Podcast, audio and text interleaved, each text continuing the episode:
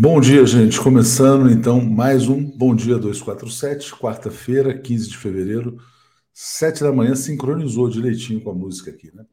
Então, vamos lá. É, bom dia, Aparecida Rodrigues, dando um bom dia para toda a comunidade progressista, mandando também aqui, ó. Lula é realmente um gestor competente, acabou de chegar a 40 dias e já mostra que veio em meio a esse turbilhão. Assinou ontem o PL para recomeçar as obras do Minha Casa Minha Vida e notícia importante, na verdade, ele recolocou a faixa 1 das pessoas de menor renda, uma decisão que foi elogiada pelas construtoras, pela Associação Brasileira das Incorporadoras. Vou botar aqui na tela para vocês. Então tá aqui, ó. Construtoras exaltam a volta do Minha Casa Minha Vida. O Lula sabe que a economia brasileira está desacelerando. Né? Aliás, tem uma boa entrevista hoje do Guido Mantega, ex-ministro da Fazenda, e ele está fazendo o que pode para tentar apresentar resultados. Muito importante ter retomado, então, as entregas do Minha Casa Minha Vida. Né? É, Ramon está dizendo: vamos sair do nosso cercadinho para ter 2 milhões de inscritos. Hoje estamos em 1 milhão e 200. É, temos que continuar crescendo de fato. Né? Zé do Carmo, bom dia ao Léo, Zé Reinaldo, toda a família, unidos em, é, em prol de um Brasil próspero, alegre, feliz, soberano, com o presidente Lula mandando um abraço lá de Americana, cidade de São Paulo. Bom dia, Vermelho e Pimenta. Lula brilhou ontem ao entregar as casas. De fato, foi muito legal a cerimônia lá na Bahia. E, uh, enfim, agora o Minha Casa Minha Vida volta e volta para deslanchar de vez, né? Branca Jandira Moreira, como educadora, pergunto: quando virá a CPI da educação? Quando qualquer governo ouvirá o professor? Acho que esse governo vai ter uma preocupação grande, na verdade, com a valorização dos professores. Né? O Camilo Santana está comprometido a fazer um grande trabalho na educação. Uh, bom, li os comentários aqui. O que, que eu queria comentar? Uh, o Fernando Haddad ontem comentou que, na reunião do Conselho Monetário Nacional de quinta-feira, a mudança na meta de inflação não está em pauta. É a nossa manchete aqui dessa, dessa quarta-feira, né? a reunião é amanhã. Então, possivelmente vai haver ali uma pacificação com o Banco Central e as taxas de juros seguirão altas. Saiu também a primeira pesquisa sobre a avaliação do governo federal, pesquisa Genial Quest, pesquisa boa para o presidente Lula, pesquisa que mostra, inclusive, que o presidente tem apoio é, nesse enfrentamento aos juros abusivos, mas, obviamente, ele tem que, como ele está tentando fazer, ele tem que buscar os resultados econômicos. Né? Antônio Epifânio, bom dia, Léo, a todos, a todas, comunidade progressista. A máquina do bem chegou a todo vapor, esperança de volta. Viva a minha casa, minha vida. Com isso, vamos trazer aqui o Zé Reinaldo já nessa manhã. Aqui. Bom dia, Zé, tudo bem? Bom dia, Léo, bom dia, comunidade, tudo bem? Mais um dia, quarta-feira, 15 de fevereiro, o mês já foi pela metade, 45 dias de governo Lula, e ele tentando, né? Tentando correr atrás dos resultados. Estava lá na sua Bahia ontem, Zé. Isso, em Santo Amaro da Purificação, terra do Caetano e da Betânia. Ah, era Santo Amaro do Caetano? Sim, Santo Amaro da Purificação, a terra da família Veloso, Caetano e Betânia, dois grandes artistas é, nacionais. Muito bom. Entregou, Muito bom. 600... É, é... Ah, diga. Entregou 600 casas ontem.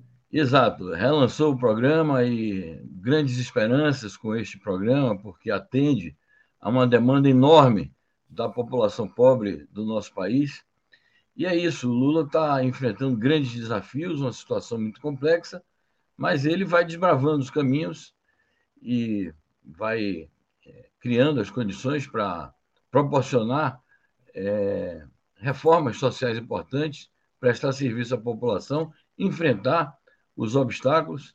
Destaco essa notícia que demos hoje também do aumento das, das bolsas de pós-graduação, é uma demanda também dos estudantes pós-graduandos enfim, acho que o Lula vai fazendo o que pode, mas é preciso realmente mais mobilização da sociedade para garantir a realização dos compromissos.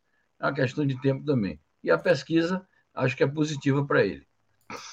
Vamos falar bastante depois sobre a pesquisa. O reajuste é de 40% nas bolsas, aumento do salário mínimo pequeno, mas é um aumento real, R$ 1.320 a partir de 1 de maio. Aumento para o funcionalismo público também está previsto. E é isso, né? Estamos voltando aqui a uma normalidade. Obrigado aqui ao Joaquim Nogueira, uh, nosso assinante, e a Cristiana, a Cristina Vilas Boas. Lindo veio para a Bahia retomar o projeto Minha Casa Minha Vida. Por isso, fiz o L, né? A gente fez o L também, né? Zé, vamos lá, vamos falar da efeméride do dia 15 de fevereiro. Muito bem. Num dia como hoje, em 1564, nascia Galileu Galilei, um dos maiores gênios das ciências. Até hoje, a sua obra é uma referência, foi perseguido pela Inquisição da Igreja Católica, sobreviveu a isso, viveu em prisão domiciliar o resto da vida mas, enfim, ele deu uma grande contribuição para o desenvolvimento das ciências com a sua teoria heliocêntrica, ou seja, a, o universo, a Terra, girava e gira né, em torno do Sol e não o contrário, como se dizia. Pois é, hoje, hoje ele enfrentaria os terraplanistas, né? Exato. Impressionante, Léo. A, a, Igreja Católica veio reconhecer o acerto da teoria dele apenas em 1992. Você imagina, pelo Papa João Paulo II, que nem era progressista, mas teve que se render à evidência dos fatos, mas com tantos séculos de distância.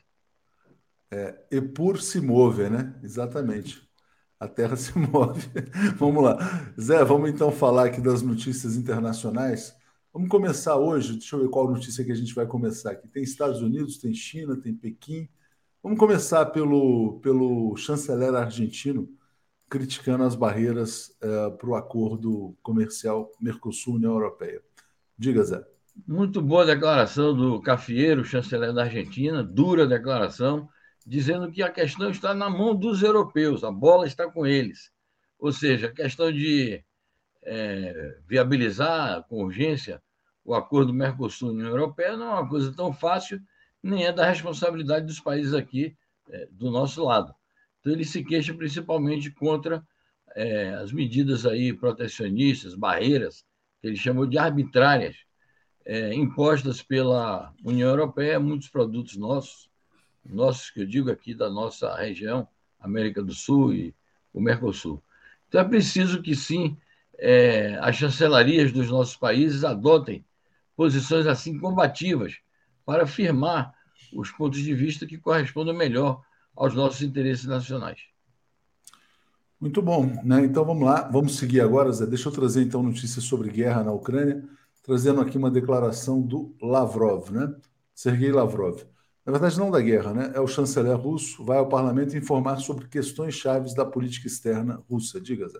Exatamente. Grande expectativa reina na Rússia e acho que em todo mundo por esse pronunciamento do Sergei Lavrov o Lavrov sempre tem algo muito profundo e muito abrangente a dizer. Ele é um diplomata experiente, vem da época soviética e tem conduzido com maestria a política externa da Rússia nas últimas décadas, diferentemente do que muitos dizem, que a Rússia tem cometido erros graves, que a Rússia tem violado as normas internacionais, o Lavrov tem conduzido com firmeza e, ao mesmo tempo, com serenidade e justiça a política externa russa. Vamos aguardar o que ele vai dizer. A Rússia está preparando uma série de eventos relacionados com o primeiro aniversário da é, Operação Militar Especial, que vai decorrer daqui a exatamente é, dez dias, nove dias já. Então, é importante esperar o que é que ele vai dizer. E é preciso destacar o seguinte, que na Operação Militar Especial estão envolvidos é, conceitos de política externa, conceitos de estratégia, conceitos de direito internacional. E o pronunciamento do Lavrov vai ocorrer também às vésperas de uma conferência que os ucranianos e seus aliados da OTAN e os Estados Unidos estão querendo organizar no âmbito da Assembleia das Nações Unidas. O próprio Guterres, Antônio Guterres, secretário-geral da ONU, já colocou que ele não vai participar, naturalmente, que ele não quer se incompatibilizar com um dos membros mais destacados do Conselho Permanente de Segurança. Vamos aguardar também com muito interesse e atenção a essa tal conferência que os ucranianos e seus aliados estão é, organizando, porque vai ser um ambiente de confrontação de teses políticas. Será que ele vai falar sobre a explosão do gasoduto, Zé? Bom, isso aí é a responsabilidade dos, dos seus chefes, dos seus gurus e patrões que estão patrocinando essa guerra, onde a Ucrânia entra como uma força de é, procuração, né? É, naturalmente que não, ele vai escamotear tudo isso, mas a responsabilidade que pesa sobre os Estados Unidos é enorme nessa questão que precisa ser muito esclarecida. A própria ONU deveria abrir, sim, uma investigação também sobre essa questão. Era preciso que o próprio Conselho desse poderes ao conjunto das instituições da ONU para é, que ela procedesse a investigações independentes e justas sobre este episódio que é escandaloso. Vamos falar sobre os Estados Unidos aqui, Zé. É, lançamento de candidatura presidencial, uma ex-governadora que vai enfrentar o Donald Trump. É, o nome dela é Nikki Haley, vai ser candidata a presidente, pré-candidata a presidente dos Estados Unidos, desafiando o Trump. E quando você vê, por exemplo, as manifestações do Joe Biden logo depois da, do encontro com o presidente Lula, ele também está se lançando a sucessão presidencial, ele quer a reeleição. Diga, Zé. Muito bem. Esta senhora, além de ter sido governadora, ela foi também representante dos Estados Unidos perante a ONU. Então, ela tem também, além de experiência política administrativa, tem alguma experiência é, diplomática. É uma das pré-candidatas, é a primeira que se apresenta, prevê-se que teremos, sei lá, quase uma dezena de candidatos. Fala-se que o próprio é, ex-vice-presidente e o ex-secretário de Estado do, do Trump serão pré-candidatos, não se sabe ainda, eles não confirmaram, mas os nomes deles estão sendo cogitados, além de governadores, senadores, enfim, vamos nos preparar para aquele festival de pré-candidaturas até que se realizem as primárias. Isso vai realmente uma, uma grande disputa política. O mesmo deve ocorrer, naturalmente que numa menor dimensão, mas vai ocorrer também no Partido Democrata. Não será apenas o Biden a se apresentar como pré-candidato. É o ritual de sempre da, da, disputa eleitoral estadunidense. Acho que o Trump vai se colocar de maneira muito é, ofensiva, é, ele não vai querer abrir mão de, de se candidatar, e os embates políticos serão duros, eu acho. Vai ser divertido, porque agora a gente tem um correspondente nos Estados Unidos né, que vai poder falar sobre todas essas candidaturas, que é o Pedro Aquino Paiva. Né? Ellen Lemos, a grande roda volta a girar no Brasil, viva o progresso, harmonia e a paz. Bom dia, Rafael Mendonça, direto lá de Juiz de Fora, direto conosco, né? É, não sei se você viu ontem, aqui tem um comentário da Maria Vilela, está dizendo, Breno Altman, até Putin já reconheceu que violou as normas internacionais. Ontem, uh, o Breno fez uma dura crítica ao chanceler brasileiro Mauro Vieira, Zé, pela entrevista que ele concedeu à revista Veja, dizendo que o Brasil saiu do muro, escolhendo um lado. Né? Você já também já, você tinha criticado, mas eu acho que o, o Breno fez uma crítica uma oitava acima da sua. É, muito bem, é isso. Acho que ele, ele exagerou na dose, quer dizer, o, chanceler, né? Dizer que o Brasil saiu do muro, e ao sair do muro dessa forma que ele se referiu, ele cai do lado errado do muro, né? É, eu acho que pode ter sido também uma, uma forma mais enfática de se referir, e com o andamento das propostas que o, o Lula está fazendo de criar um grupo internacional é, para patrocinar negociações de paz é, ali em torno do conflito russo-ucraniano, essas pedras aí poderão se assentar e, em vez de ficar olhando para o passado, como o Mauro Vieira ainda está fazendo, se olhe para o futuro é, e se dê prioridade à questão das é, negociações objetivas. Eu acho que o, o erro é não considerar é, o conceito de direito internacional relativamente à Carta da ONU em conjugação com o conceito da segurança coletiva, que é o que o Putin invoca para ter tomado a atitude que tomou. Ressalvando sempre o seguinte: a Rússia nunca declarou guerra à Ucrânia. Ela fez uma operação militar especial em condições muito peculiares.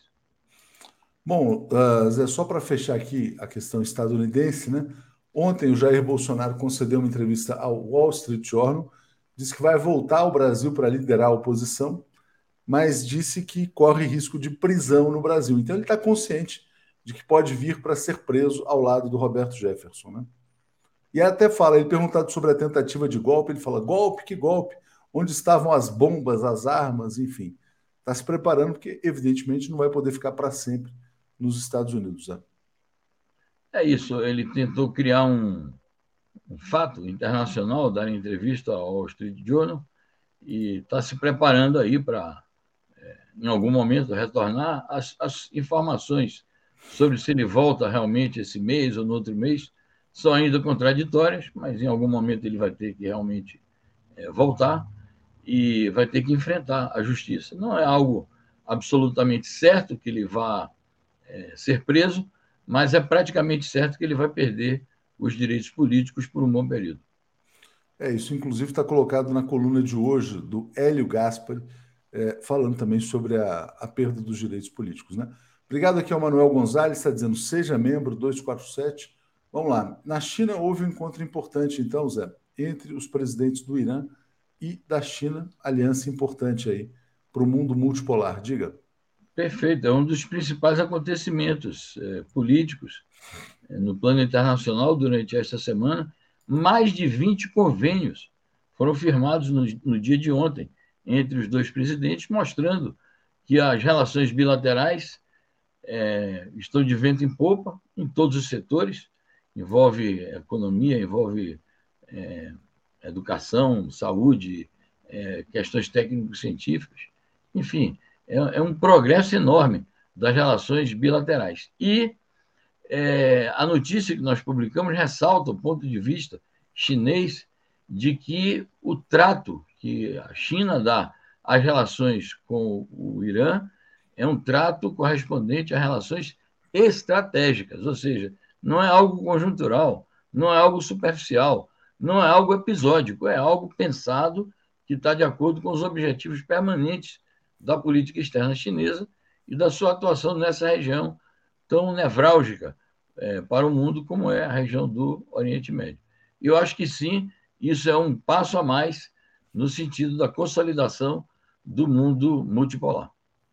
Certamente. A Marisa está dizendo: se Bolsonaro vai retornar, é porque tem certeza de que não será preso. E ontem estava circulando mais um fato ou factoide, né, que teria nascido um filho, uma neta do Bolsonaro nos Estados Unidos, que seria uma filha do Carlos Bolsonaro com uma secretária do Ministério da Fazenda. Teria nascido em Washington, né? Carlos Bolsonaro também está lá escondido nos Estados Unidos.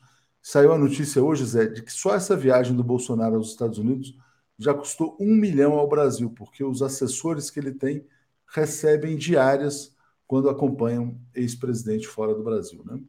Bom, Zé, vamos falar sobre a polêmica dos balões. Né? Parem de criar inimigos inimaginários, falou o porta-voz do Ministério das Relações Exteriores da China, Wang Wenbin. Diga.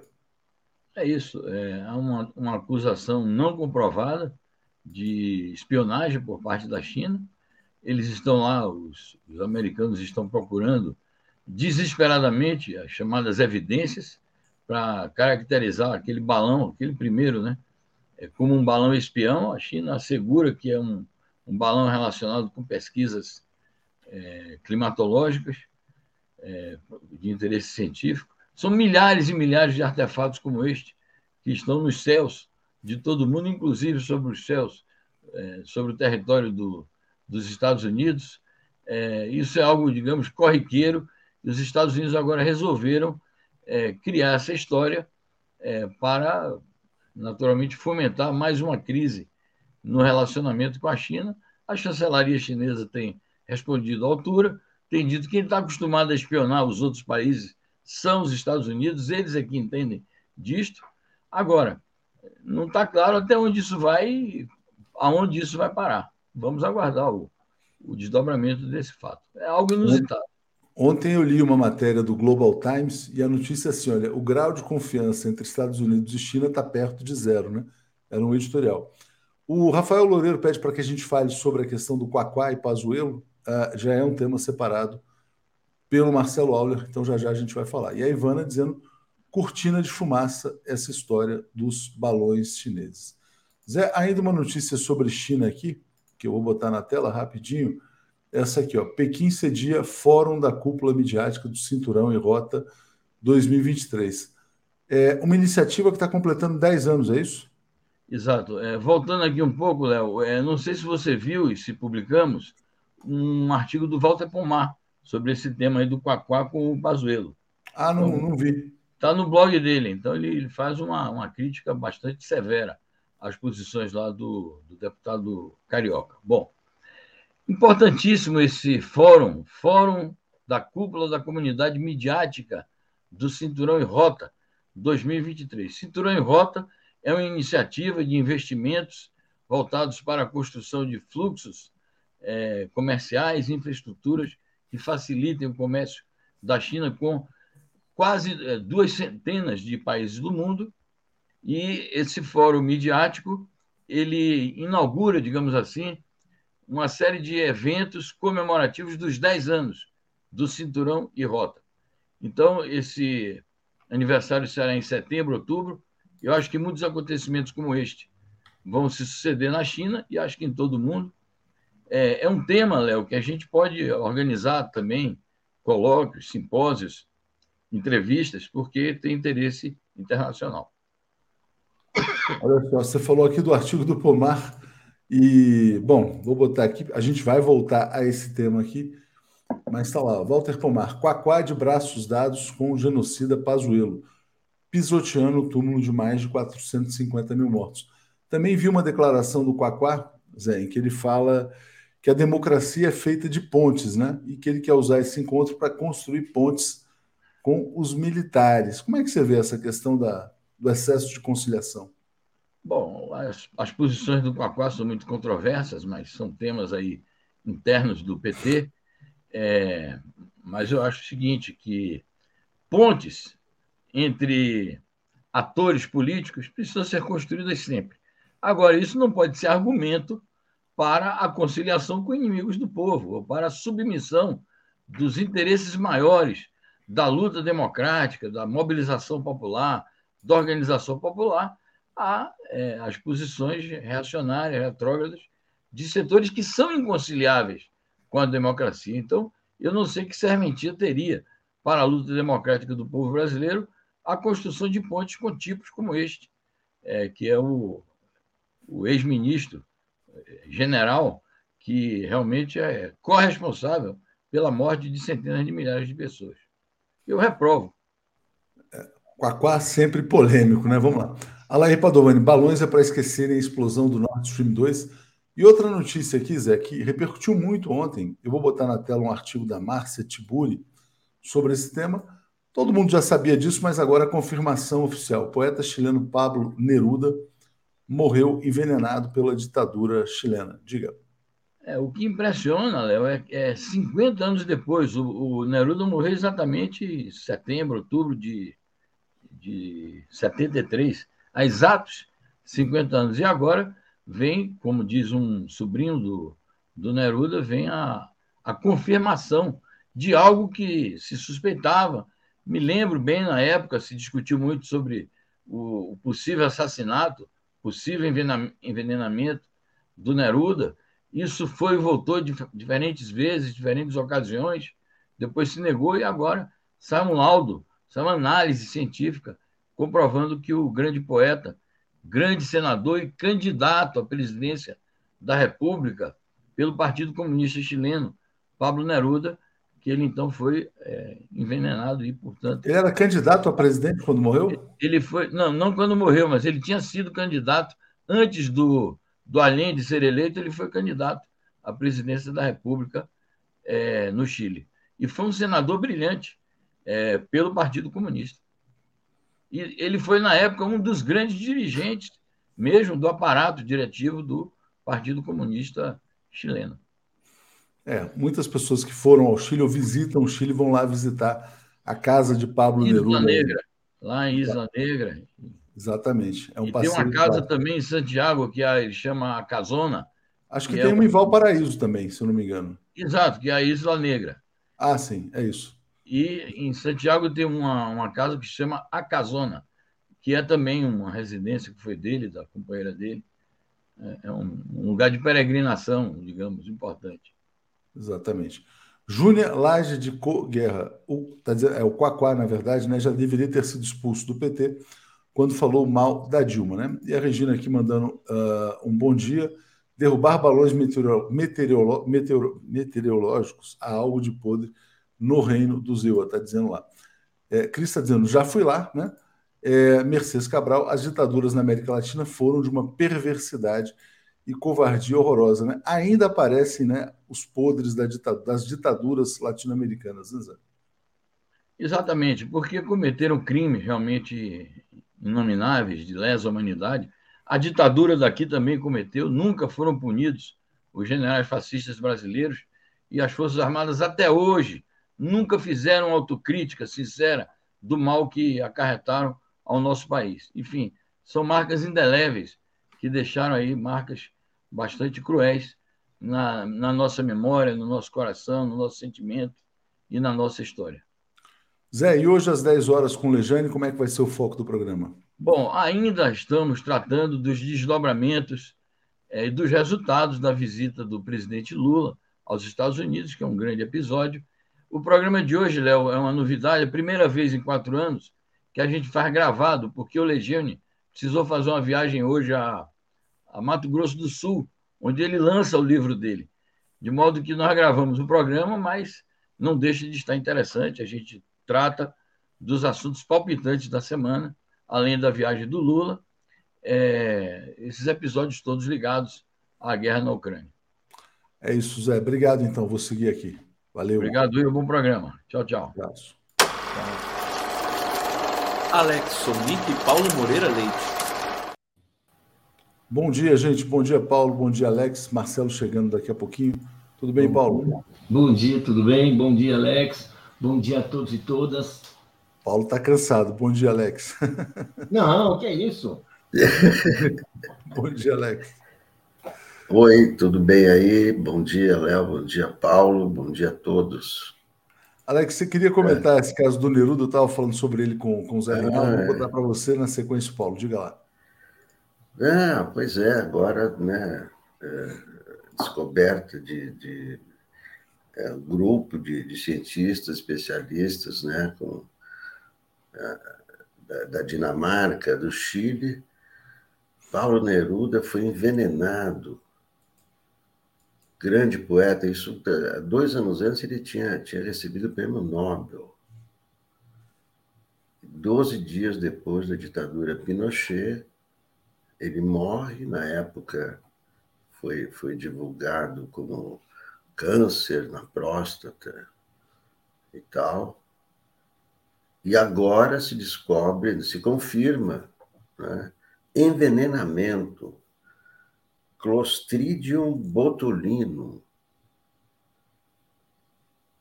É, agora resta saber como aconteceu esse envenenamento. Como ele foi envenenado.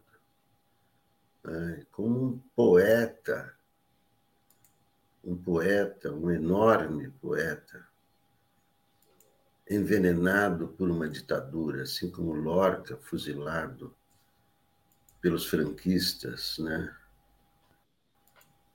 Outro poeta. É, Diz aqui a Márcia, por... a Márcia Tiburi fala assim, Alex, ó, é. a poesia é uma poderosa arma simbólica é. contra a violência autoritária. Daí o envenenamento do Pablo Neruda, né?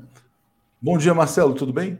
Bom dia, Léo. Bom dia, Paulo. Bom dia, Alex. Bom dia, comunidade. Bom dia. Lamentável essa constatação do assassinato do Neruda me lembra um amigo meu que já faleceu, que estava lá cobrindo o golpe do Chile, e aí viajou correndo e foi cobrir a morte do Pablo Neruda pelo Jornal do Brasil, Paulo César Araújo. Ele tinha isso como um troféu da vida profissional dele, ter estado lá. Só um comentário aqui da Ana de Pelegrini. Zé, não, ela casou na casa de Santiago, que chama La Cascona, casa do Marcelo, do Pablo Neruda, né? É, Paulo, vamos seguir aqui, então vamos falar dos temas da economia. Deixa eu botar rapidamente aqui, ó. É, nossa manchete agora, a Haddad diz que mudança na meta de inflação não está na pauta do Conselho Monetário Nacional.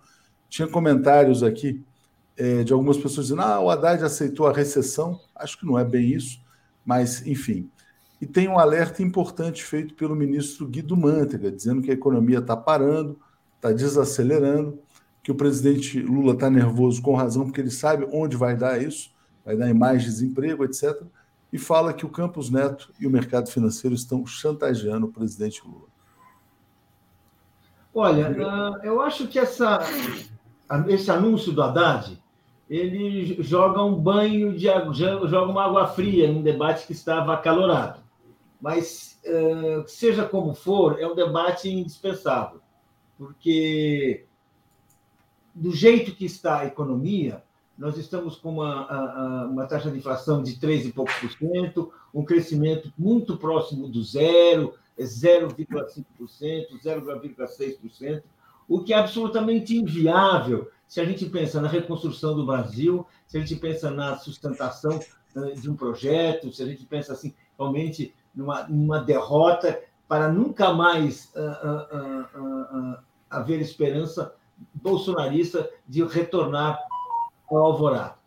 Então, nós estamos assim, assim agora, essa, essa semana e essa projeção da reunião não é, não é nem um pouco animadora. Bem, para começar, o Conselho Monetário Nacional hoje é composto pelo Haddad, pelo Campos Neto e pela Simone Tebet.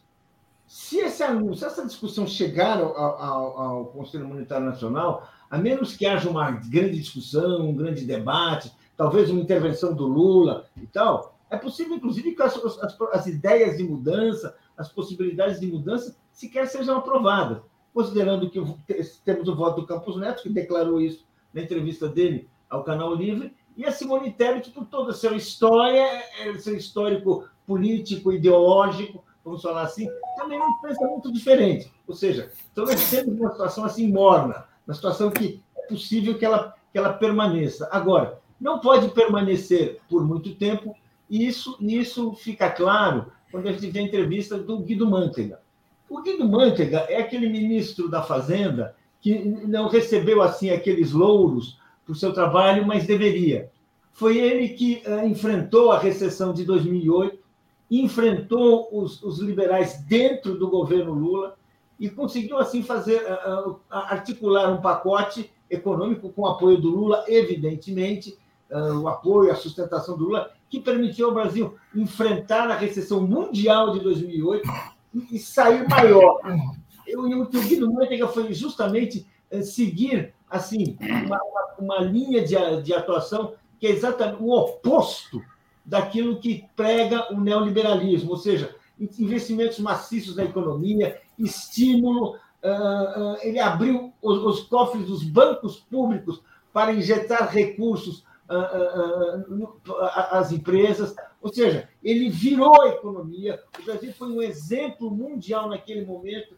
Então, quando o Manteiga diz hoje, ele o alerta que o Manteiga, Manteiga faz, olha, Estamos aí, o perigo está à vista, estão, estão, eh, eh, estão pressionando o governo, estão chantageando o Lula. Ele sabe do que ele está falando. Então, é muito importante isso que ele está. essa, essa entrevista dele. É uma entrevista assim, de quem sabe porque esteve lá, como alguns craques de futebol, e, mas que realmente ele conhece. Ele está dizendo: olha, uh, essa conversa é a conversa de quem vai parar o país é a conversa de quem não quer o crescimento, é a conversa de quem não trabalha pelo desenvolvimento. Então, ele está mostrando que tem uma discussão e a gente precisa começar a encarar essa discussão, porque até por várias contingências, né, ah, é uma discussão assim, ah, o ideal né, seria que na reunião do Conselho Monetário amanhã ah, houvesse uma mudança. Né? É isso que se esperava, é isso que a ideia de economistas, dos economistas desenvolvimentistas ou progressistas, seja lá como nós quisermos chamar, esperavam. Porém, essa composição, esse ambiente, talvez não seja dessa vez. É, e o, o Guido Mantega fala nessa entrevista que ele continua assessorando o presidente Lula, ainda que de maneira informal, né? não tem nenhum cargo. Alex, saiu a pesquisa Quest, a primeira pesquisa sobre avaliação do governo. É, avaliação razoavelmente boa do presidente Lula, mas esse ponto que eu queria destacar aqui, ó, 76% concordam com as críticas de Lula à taxa de juros do Banco Central. É, diga, Alex. É, bom, é, essa, essa pesquisa mostra que 67% não sabem dessa briga do Banco Central. É, é dos que sabem, que são esses 30%, 76% dizem que Lula está certo em forçar a queda de juros. É, só, só dando um, um, um, pitaco nessa reunião do, do CNN, cujo presidente é o Haddad, É o ministro da Fazenda, que é o presidente. Então, é por isso que ele, ele que fornece a pauta. É o Haddad que fornece a pauta. É, por que, que ele não colocou na pauta a meta de inflação? Porque há controvérsias. Isso é uma coisa meio assim: se você aumentar a meta da inflação, vai aumentar a inflação. É? Se a meta agora é 3,5% e a inflação está em 6%, se subir a meta, a lógica é que a inflação suba. Alguns economistas acham que não, Lula acha que não, Lula que disse, olha, vamos aumentar, porque. Mas o histórico de 20 anos para cá, o Brasil, convive, o Brasil convive com alta taxa de juro e baixa inflação. Desde 2003, basta examinar os números. Há 20 anos, altas taxas de juros e baixa inflação. Então, parece né, por esses números, que é, a Selic acaba segurando a inflação. Eu acho que há, o, o Haddad não coloca isso em votação, o governo teria dois votos, ganharia, evidentemente, do, do Roberto Campos Neto, mas eu acho que não coloca por isso, porque há controvérsias. É arriscado. Você sobe a meta inflação, vai subir a inflação. Se com 3,5 é 6. Há, é, muitas controvérsias aí, Alex. Porque... exato, eu estou dizendo Fato. isso, que, o, que o Haddad não, não coloca isso em votação porque há controvérsias, e ele é o responsável. Deixa eu falar, Tuxi. Já vou passar, deixa eu só, só mostrar aqui de fato essa pesquisa. Agora, isso aqui que eu, que eu acho grave, né? É o seguinte, ó. 70% dos brasileiros não sabem que o Roberto Campos é uma indicação do Bolsonaro. As pessoas não entendem sobre a, a questão da independência do Banco Central. Peraí, Marcelo, já te passo, deixa só o Paulo completar esse tema da inflação, você entra aí. Diga, Paulo. Alex, 2003, esse período que você trata, 2003 é o ano da posse do Lula. Entre 2008 e 2014, o Brasil, que, é esse, que cobre esse período que você fala, que é o período manteiga, por excelência, nós temos um dos períodos de maior crescimento da nossa história é quando o Brasil dá um salto. Assim, eu não entendo a, base para você estar tá falando isso, porque, ao contrário do que você disse, foi justamente através dessa fórmula que se conseguiu. Você eleva um pouco a taxa da inflação para você não criar uma obrigação do Banco Central ficar, ficar cortando, querendo aumentar os juros, querendo fazer não sei o quê, que é a armadilha neoliberal, e você eleva um pouco a taxa da inflação, você tolera um pouco a taxa da inflação, para você ter, você ter espaço para a economia respirar, para o investimento crescer e para você, e você se desenvolver. Foi assim, Alex, que nós tivemos o governo Lula. O governo Lula, nos dois primeiros mandatos, aqueles anos gloriosos, honestamente gloriosos de crescimento, foi esse período. Inflação nunca foi zero. E toda a campanha da uh, neoliberal naquela época era dizer: a inflação vai quebrar o país. E não quebrou e não quebrou. E quando a Dilma assumiu, seguiu da mesma maneira, porque a Dilma também seguiu da mesma, do, do, do mesmo modo. Foi, teve momentos que foi até mais alto. Então, isso que você disse aí, Alex, não bate nos fatos. É, Paulo Moreira Leite, olha, só para deixar a coisa clara, né, os números estão aí. Então, os números do primeiro mandato do governo Lula, eu vou, eu vou citar para você. 2003, a taxa Selic deu 21%, inflação 9,3%. Em 2004, taxa Selic 15%, inflação 7,6%. Isso é o período Palocci. Então, Alex, é, eu estou falando, eu estou falando ano a ano o que foi a taxa Selic e o que foi a inflação. A inflação sempre foi baixa e a taxa Selic foi alta a taxa Selic só diminuiu, só caiu para um dígito, sabe quando? Nos dois últimos governos do segundo mandato.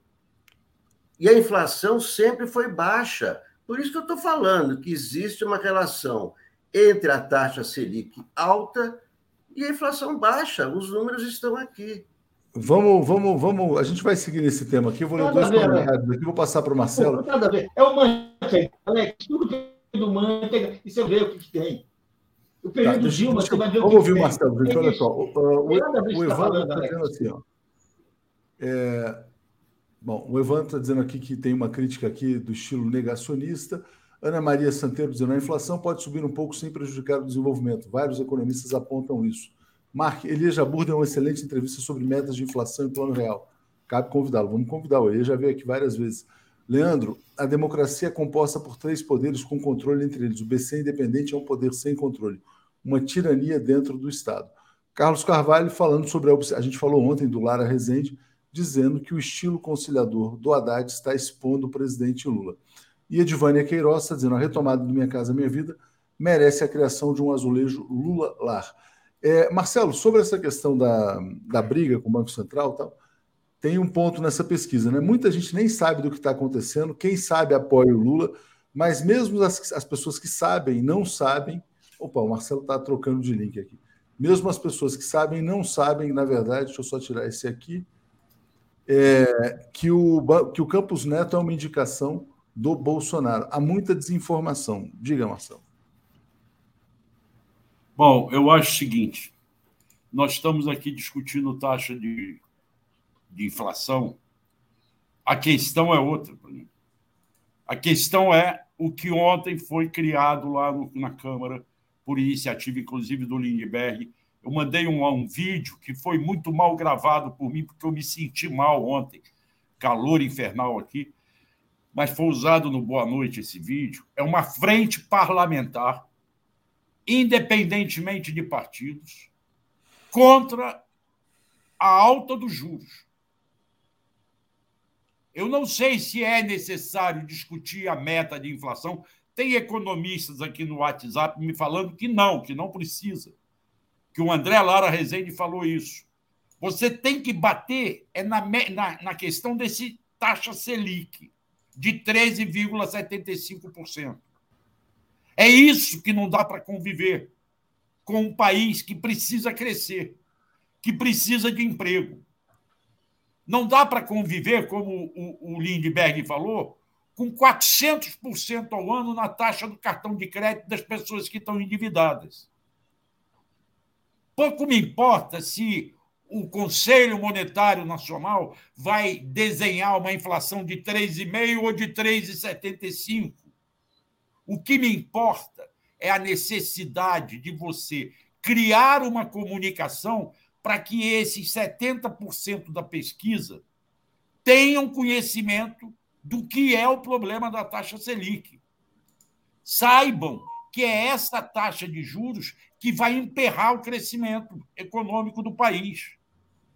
Saibam que essa taxa de juros está alimentando os bancos e tirando dinheiro.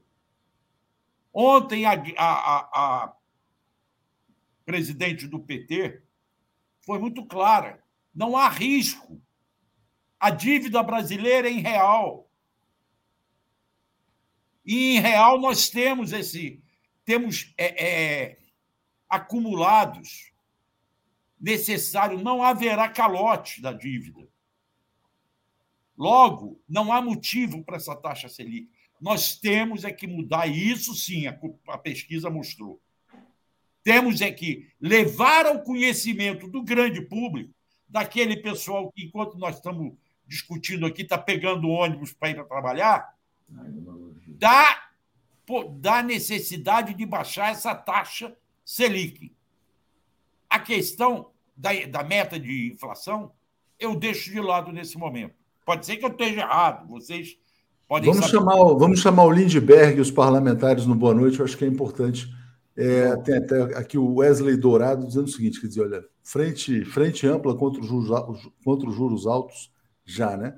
Deixa eu rodar um vídeo rapidamente aqui, é bem curto, que é bem didático sobre essa questão dos juros aqui, do João Paulo Pacífico, que é um financista da Gaia Investimentos que explica isso. Vamos lá.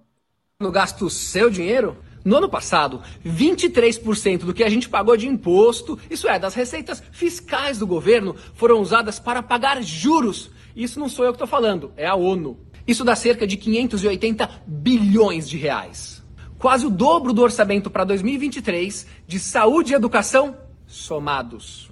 Presta atenção agora. Quem escolhe os juros que o governo vai pagar é o Banco Central. Mas calma, não adianta o Banco Central escolher um juros muito baixo, porque senão ninguém vai emprestar dinheiro para o governo. O governo precisa de recursos. Mas também nós não precisamos ter o maior juro real do mundo. E adivinha quem mais empresta dinheiro para o governo federal? Isso é, quem compra título, quem mais compra títulos do governo federal? Em primeiro lugar, as instituições financeiras com 29,12%.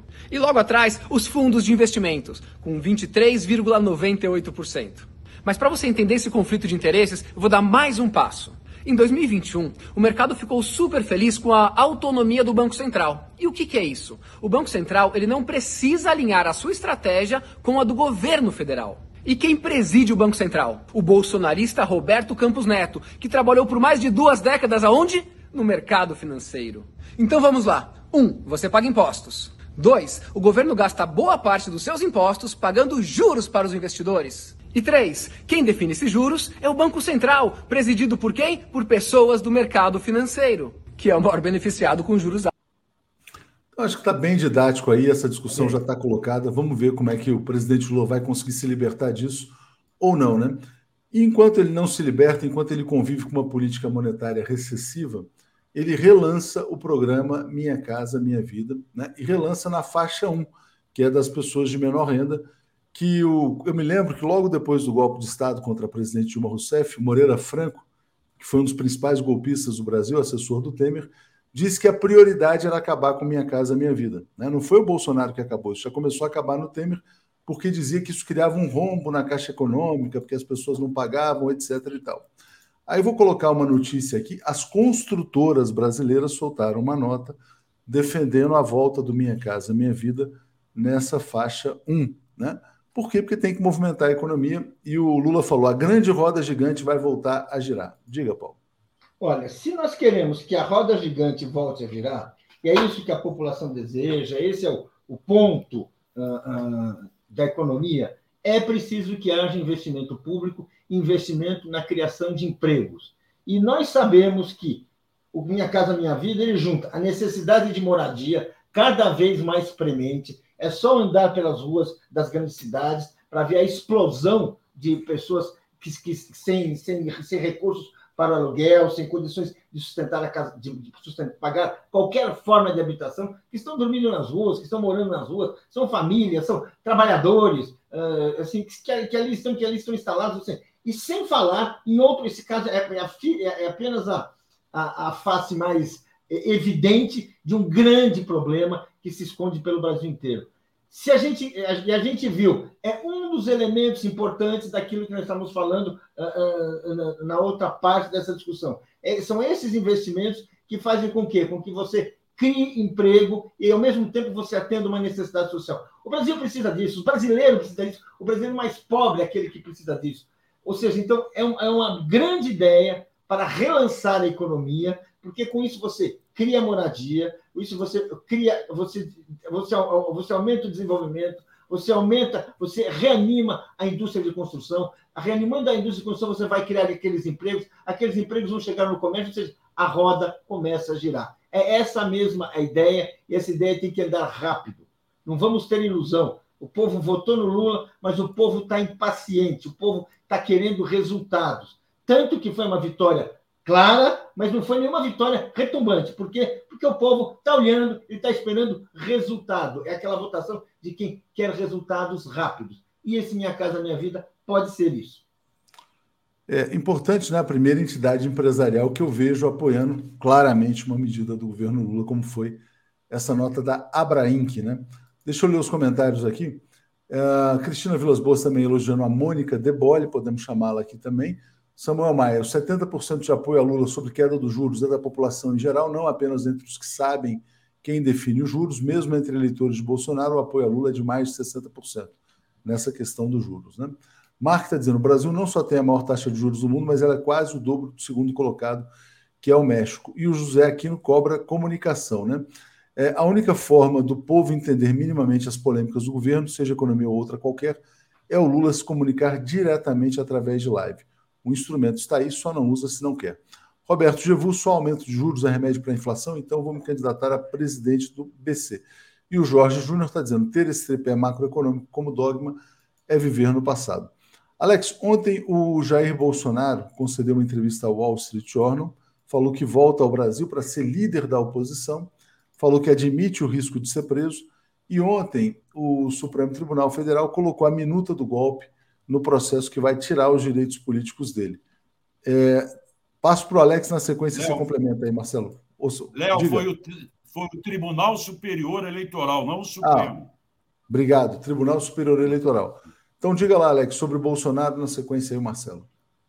É péssimo, né? Péssima perspectiva ter o Bolsonaro de volta, porque ele vai agitar, vai, vai fazer aquilo de sempre, né? Vai, vai perturbar, né? O ideal, eu sei que não existe isso nas leis, mas o ideal era ostracismo para sempre.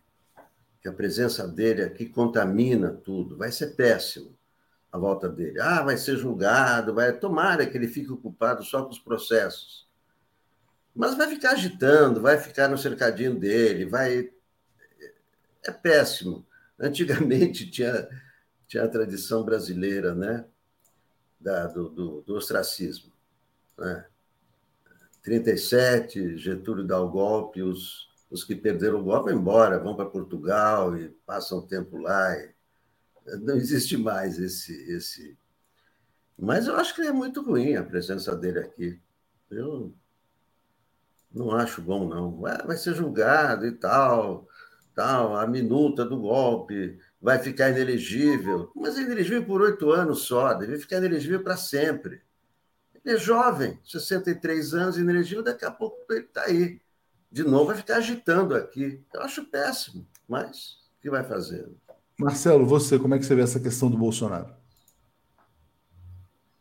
Ele vai voltar, certamente porque ele quer o salário do PL, que o Valdemar já disse que não paga o salário se ele estiver fora.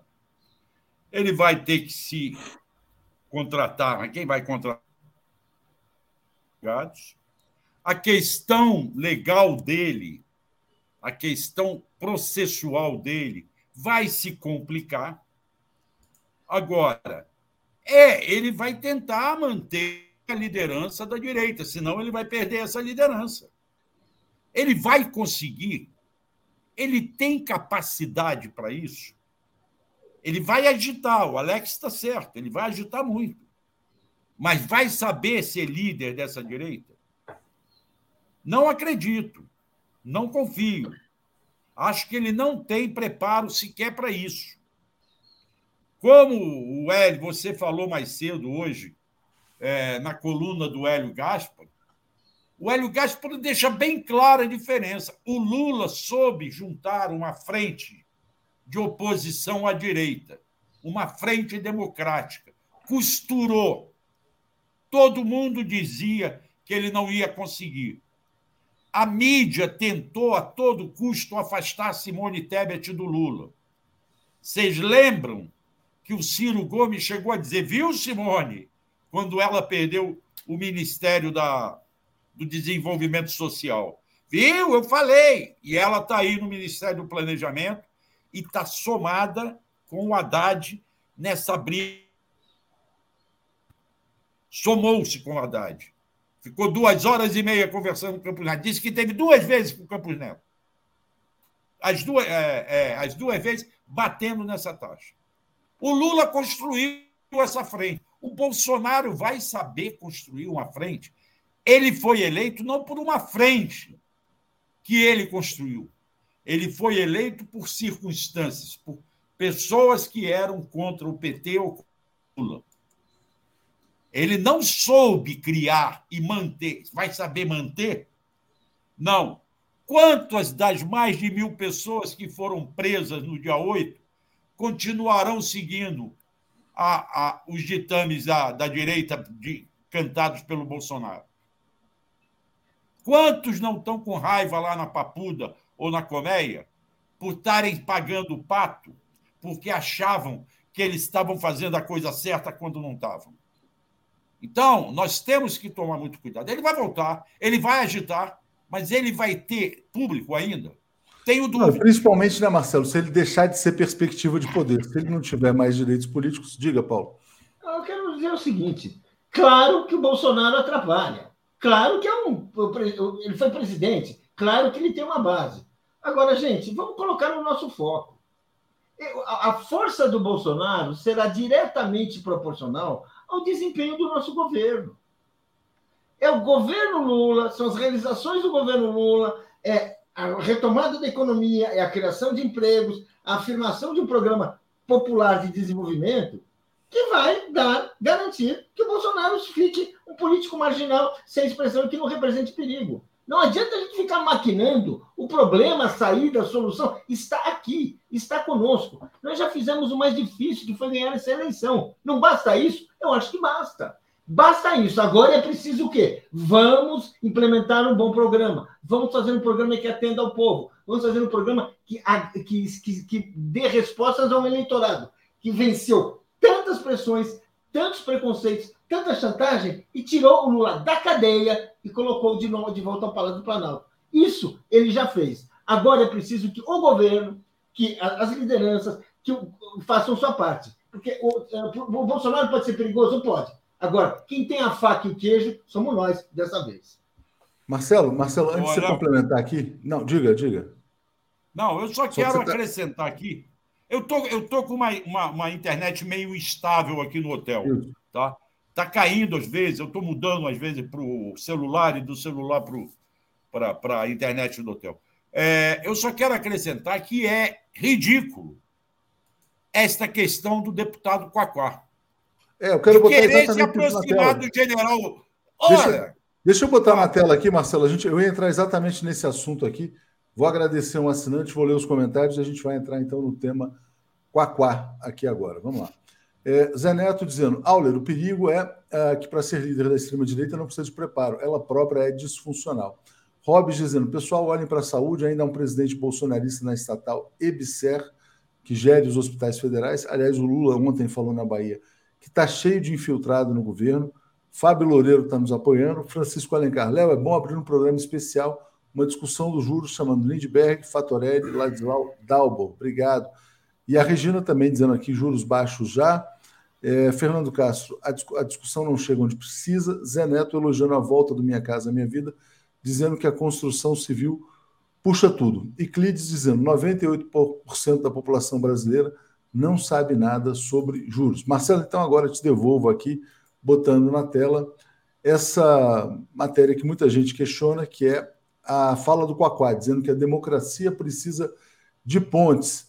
Ele e o Pazuello foram visitar o Jean Paul Prats, presidente da Petrobras, tiraram fotos sorridentes, joinha, diga lá. Na verdade, a bancada fluminense teve um encontro com Jean Paul Prats. Toda a bancada. E o Quaquá estava como deputado federal e o, o Pazuello estava como deputado federal, que infelizmente o meu Rio de Janeiro elegeu. Agora, criar, respeitar o diferente é uma coisa, coisa que o Pazuello jamais fez. A turma bolsonarista jamais respeitou a diferença. Batiam, mentiam. Agora, criar pontes com aquele que foi responsável por mais de 580 mil mortes com aquele que deixou os amazonenses sem oxigênio? Espera aí, a minha paciência tem limite. Eu respeito as posições do Quaquá. O Quaquá se aproxima de setores importantes no Rio de Janeiro, mas criar pontes com Pazuello, para mim, é demais. Pazuello é genocida como Bolsonaro e precisa responder criminalmente pelos crimes que cometeu e pela, em respeito às famílias das mais de 580 mil pessoas que morreram por falta de vacina que ele não comprou. É, o Pablo Paca fala assim: ponte com Goebbels. Alex, você vê espaço para uma ponte entre é, o PT e o Pazuello? Imagina, que absurdo. Só na, na cabeça do Quaquá, não. Absurdo. Não, tirar uma foto sorrindo ao lado desse sujeito é inaceitável. Estar no mesmo ambiente, foi lá visitar, então tá, tá bom. Tirar foto do lado do cara, sorrindo, falando em ponte com. Não, isso aí É, é um horror. É um horror isso aí. O Walter Pomar escreveu pisoteando o túmulo de mais de 450 mil pessoas. Né? Quaquá não teve apoio, não. Diga, Paulo, você. Não, a, a resposta para essa questão é muito simples. O lugar do Pazuello é no banco dos réus. Ele tem que ser julgado por suas, suas atitudes criminosas na pandemia.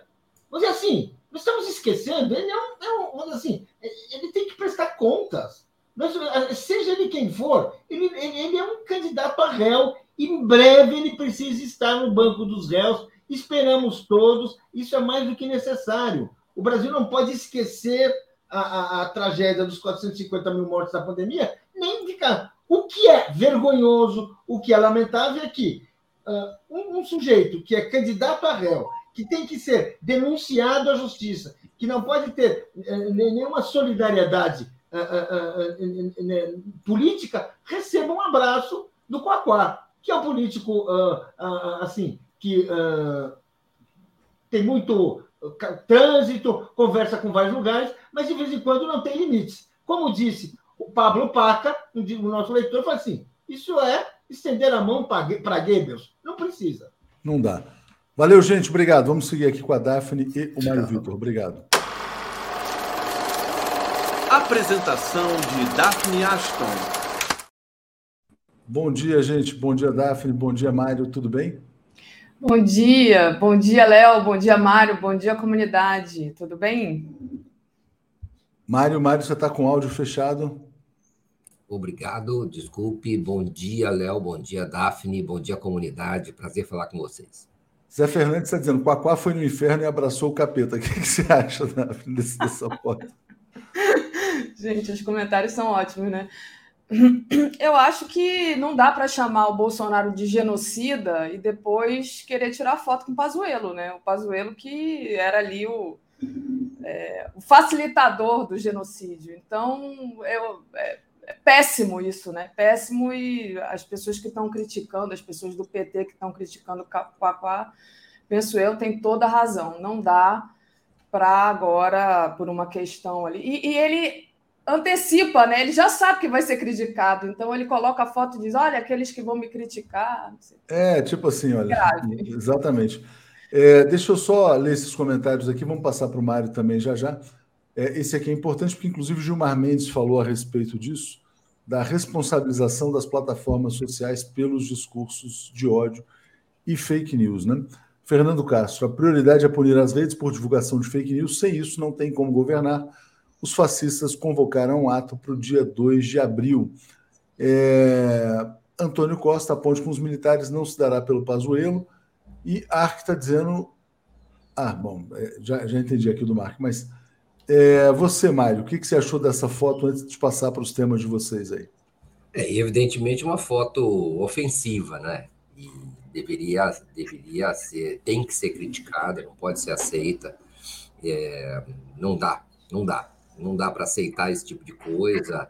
O sujeito é responsável por, por milhares de mortes, se não milhões, a gente não sabe exatamente os dados. Enfim, não dá, o cara não dá. E eu, além do que, o sujeito é um criminoso eleitoral, impune. É, por todas as razões, esse sujeito não poderia ser abraçado e recepcionado nesse momento. E acho que agora é, é, é, é deixar isso para lá, não é? Não, não aceitar, repelir e, e, também porque é o seguinte, há um problema político por trás disso, né? O bolsonarismo está um pouco combalido, né? Então está procurando se agarrar né, em desespero ao, ao, a quem aparece, né? A qualquer tábua de salvação, porque é, estão um pouco desnorteados. Né? Não é o caso agora de o PT, suas lideranças, oferecerem justamente essa tábua para eles se agarrarem, né? É deixar eles caírem até o final, extrair cada benefício político, cada lucro político, cada uh, posicionamento político, avanço político dessa crise que eles estão vivendo. Sofreram uma derrota fundamental e, e, e estão pagando por isso. Agora, vai o PT dar, estender a mão nesse momento? Totalmente. Obrigado. Bom, antes de sair, só fazendo aqui uma propaganda do artigo do Mário, entrevista pornográfica de Roberto Campos Neto ilumina o desafio de Lula.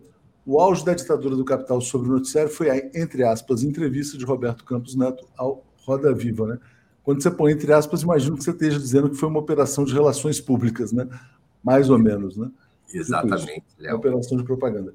Gente, bom dia para vocês. Vou seguir aqui ouvindo. Valeu, obrigado. Um abraço. Valeu. Então, Mário, queria começar justamente com o seu artigo, né? Queria que você falasse um pouco sobre o que você escreveu. Bom, é, Daphne, é, bom, muito legal falar com você nessa manhã, estarmos aqui trocando informações, trocando impressões e com a comunidade toda. É, eu, eu, escrevi um artigo um pouco assim, um protesto, não é, Daphne, contra esse tipo de entrevista em que os entrevistadores acabam sendo ser um jogo de cartas marcadas. Eu ia usar um termo maior, mais grave do que pornográfica, mas eu achei que era bom ficar com uma espécie de é, caminho do meio aí, não é? Eu acho que foi mais uma operação mesmo quase sexual, de submissão sexual ao, ao Roberto Campos Neto, sabe? Desde o início, desde a pauta, desde a formação da bancada, não percebi ali nenhum jornalista que tivesse, é, ou o participante, entrevistador, que tivesse uma posição oposta do ministro, a do presidente do Banco Central, Roberto Campos Neto. Foi um jogo de cartas marcadas, não é? Quase que um, um, uma espécie de, sei lá, eu não vou falar o que, que eu penso, porque senão é, ao vivo fica um pouco complicado. É, e então a ponto de ninguém exatamente fazer uma pergunta sobre por que o Brasil tem as maiores taxas de juros reais do mundo. E o, Roberto Campos Neto saiu sem ter que responder a essa pergunta. Todos partiram da, da, da, da seguinte lógica: não, o Brasil tem taxas altas de juros. Então, menino, então, presidente, eh, ninguém perguntou por quê. Por quê? Qual é a justificativa teórica? Política, metodológica, financeira, que ampara, sustenta uma, essa, essa taxa de juros cobrada pelo Banco Central. Então, o sujeito vai, e evidentemente mal preparado, evidentemente é um sujeito nervoso, é, desinformado a respeito da maneira como conduziu uma entrevista dessas, e, e passa relativamente impune. Daphne não poderia passar impune. É, é uma, é, é, a entrevista no Roda Viva, esse formato de entrevista, beneficia muito o entrevistado, porque ele a, a, as perguntas rodam e o, o entrevistado responde a uma pergunta, depois é, é, difícil fazer uma, uma espécie de pergunta de segmento, como a gente chama de follow-up dos jornalistas fazerem esse tipo de coisa, porque já o seguinte muda de assunto e altera e desvia o rumo da entrevista. O sujeito não é encurralado no Roda Viva, ele é muito beneficiado. É, ele tem a palavra e, e, e, e, o próprio ritmo da entrevista o beneficia, é, porque os assuntos mudam toda hora, não há condição de realmente checar a fundo a posição. Então foi isso, quer dizer, juntou a fome com a vontade de comer. Uma bancada, como é que eu posso dizer? Uma bancada bovina, uma bancada disciplinada, submetida, vinda toda da mídia banqueira. Mídia banqueira é o que a gente chama de mídia corporativa, a mídia conservadora de direita do Brasil, hoje de, eh, de propriedade do PagSeguro, no caso da Folha e do UOL, é, do André Esteves, no caso, no caso da, da, da Exame, nem sei se tinha é, é, o jornalista da Exame lá, do, do, de, de, do Grupo Globo, Valor, Globo, etc. Enfim, é, do, no caso do Estadão, de, é, um, um, um veículo sabidamente bancado pelo Bradesco e pelos seus credores. É um veículo que passa o chapéu o tempo todo junto aos banqueiros para conseguir é, seguir existindo. Então, é, é, não foi uma entrevista, ali foi uma espécie de operação de relações públicas do Banco Central, tomada em função, é, por aconselhamento de assessorias de comunicação, é, de estratégia de comunicação em função da extrema pressão que o presidente Lula vinha fazendo é, sobre o Banco Central em relação a exatamente essa questão do Brasil ter as taxas mais é, abusivas é, no mundo inteiro. Então, foi isso que aconteceu, uma operação de, de RP, como a gente fala, relações públicas, PR, uma, não uma entrevista jornalística, que é o oposto disso, que questiona, que coloca na contraparede, que vai ao, ao, ao, fundo dos temas. Por que ninguém foi de oposição ao Banco Central foi convocado? Por que só jornalistas é, chapa branca, só veículos chapa branca foram chamados? Não é? é? a forma de direcionar uma entrevista é já pela seleção dos entrevistadores. Aí isso já, já designa o destino de qualquer entrevista. É as fontes é, são beneficiadas por esse tipo de, é, de arranjo, não é? que é comum, aliás, no Roda Viva. É verdade, Mário Vitor. É como se é, é, é como se fosse tudo montado realmente para é, melhorar a imagem do Campos Neto. Né? É. Vamos aqui dar uma forcinha. É, é. O, o, se eu puder continuar nesse, nesse, nesse nessa toada, né, ela, como eu disse, é uma entrevista montada, né, e a própria âncora do programa não é, é sabida a su, sua submissão ao Banco Central, à autoridade monetária, a uma visão ortodoxa, fiscalista da economia, não é? é favorável a essas enormes taxas de juros, não é? contrária a uma política de investimento mais agressiva, de gastos sociais, um, um, uma, uma visão, vamos dizer assim, mais liberal da, do, do manejo do orçamento público, voltado para incentivo à economia, incentivo ao desenvolvimento. Então, tudo isso conspirou ali, né? Não se pode, não se pode ignorar que é, a TV Cultura também tem seus interesses, ela também é ligada ao governo de São Paulo, precisa se manter numa linha tênue ali de fidelidade ao novo governador, que é um governador bolsonarista, Tarcísio, Tarcísio Freitas, que também é, é, é, tem interesse em sustentar o presidente do Banco Central, que, que é um sabido bolsonarista. É, é, também foi uma operação de despiste do bolsonarismo do, do, do, presidente do Banco Central, não é de ele com um pouco de normalização, não, eu estou pensando no bem do Brasil, etc. Gente, Roberto Campos Neto passou incólume por uma entrevista em que ele tinha que dar a única resposta que ele não foi perguntado, qual é a razão da, da, da, da elevada, recordista taxa de Selic no Brasil, taxa básica de juros se o Brasil não tem, não tem uma inflação é, que justifique esse tipo de, de medida. E o presidente Lula, é, é, essa entrevista só existe por causa do presidente Lula, porque o presidente Lula resolveu colocar essa questão no centro da sua é, atividade política nas últimas semanas. As críticas ao, a esse cidadão, como ele falou, Roberto Campos Neto, presidente do Banco Central. Veja bem o que, que aconteceu é, toda essa gente é muito bem informada, especialmente o presidente Lula.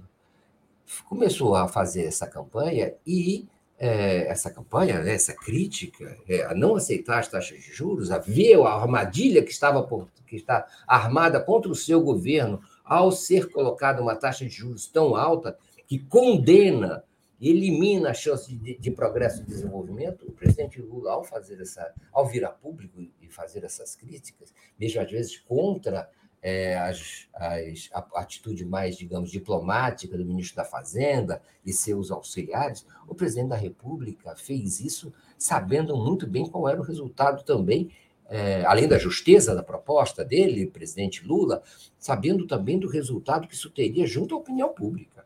O presidente Lula sai, saiu, é, é, veja, e, e, como é que ele faz isso, Daphne? Ele não só fala isso do coração, fala, mas ele também acompanha a repercussão que isso tem. Olha só, a pesquisa deu. O que, que é? Você pode ler para mim? Eu não estou conseguindo. Posso. É, não, eu coloquei aqui um slide, mas na verdade eu nem peguei o primeiro slide, que é a avaliação do governo Lula, né? É, essa pergunta aqui: quem você acha que é responsável por definir a taxa de juros no Brasil? Aí a resposta foi 26 Banco Central, é, 14 ministro, é, ministro da Fazenda e Economia e apenas oito presidente da República. Quer dizer, o Lula tem que realmente falar para o povo, né, continuar dizendo para o povo que esse, esse presidente do Banco Central não foi escolhido por ele, que esse presidente do Banco Central, é um representante ainda do bolsonarismo que perdeu as eleições. Então, que está, de alguma forma, como disse o Guido Mantega, né, é, que ele avaliou que o mercado financeiro e esse presidente do Banco Central estão chantageando o governo Lula, estão boicotando o governo Lula. Então, mas você pode, eu estou aqui com a pesquisa, se você quiser analisar a pesquisa de alguma forma, se você tiver ela aí, eu posso ir trazendo aqui os slides para você. O, a pesquisa da Quest diz que 76% da, dos pesquisados concordam com as críticas do presidente Lula aos juros altos é, estabelecidos pelo Banco Central. 76%. A gente se lembra que o Lula venceu a eleição por pouco mais de 50% dos votos, 50,9%, salvo engano. O, o, o Lula deu um salto é, de opinião pública é, com essa com essa com essa forma de criticar as, taxas, as altas taxas de juros do Banco Central.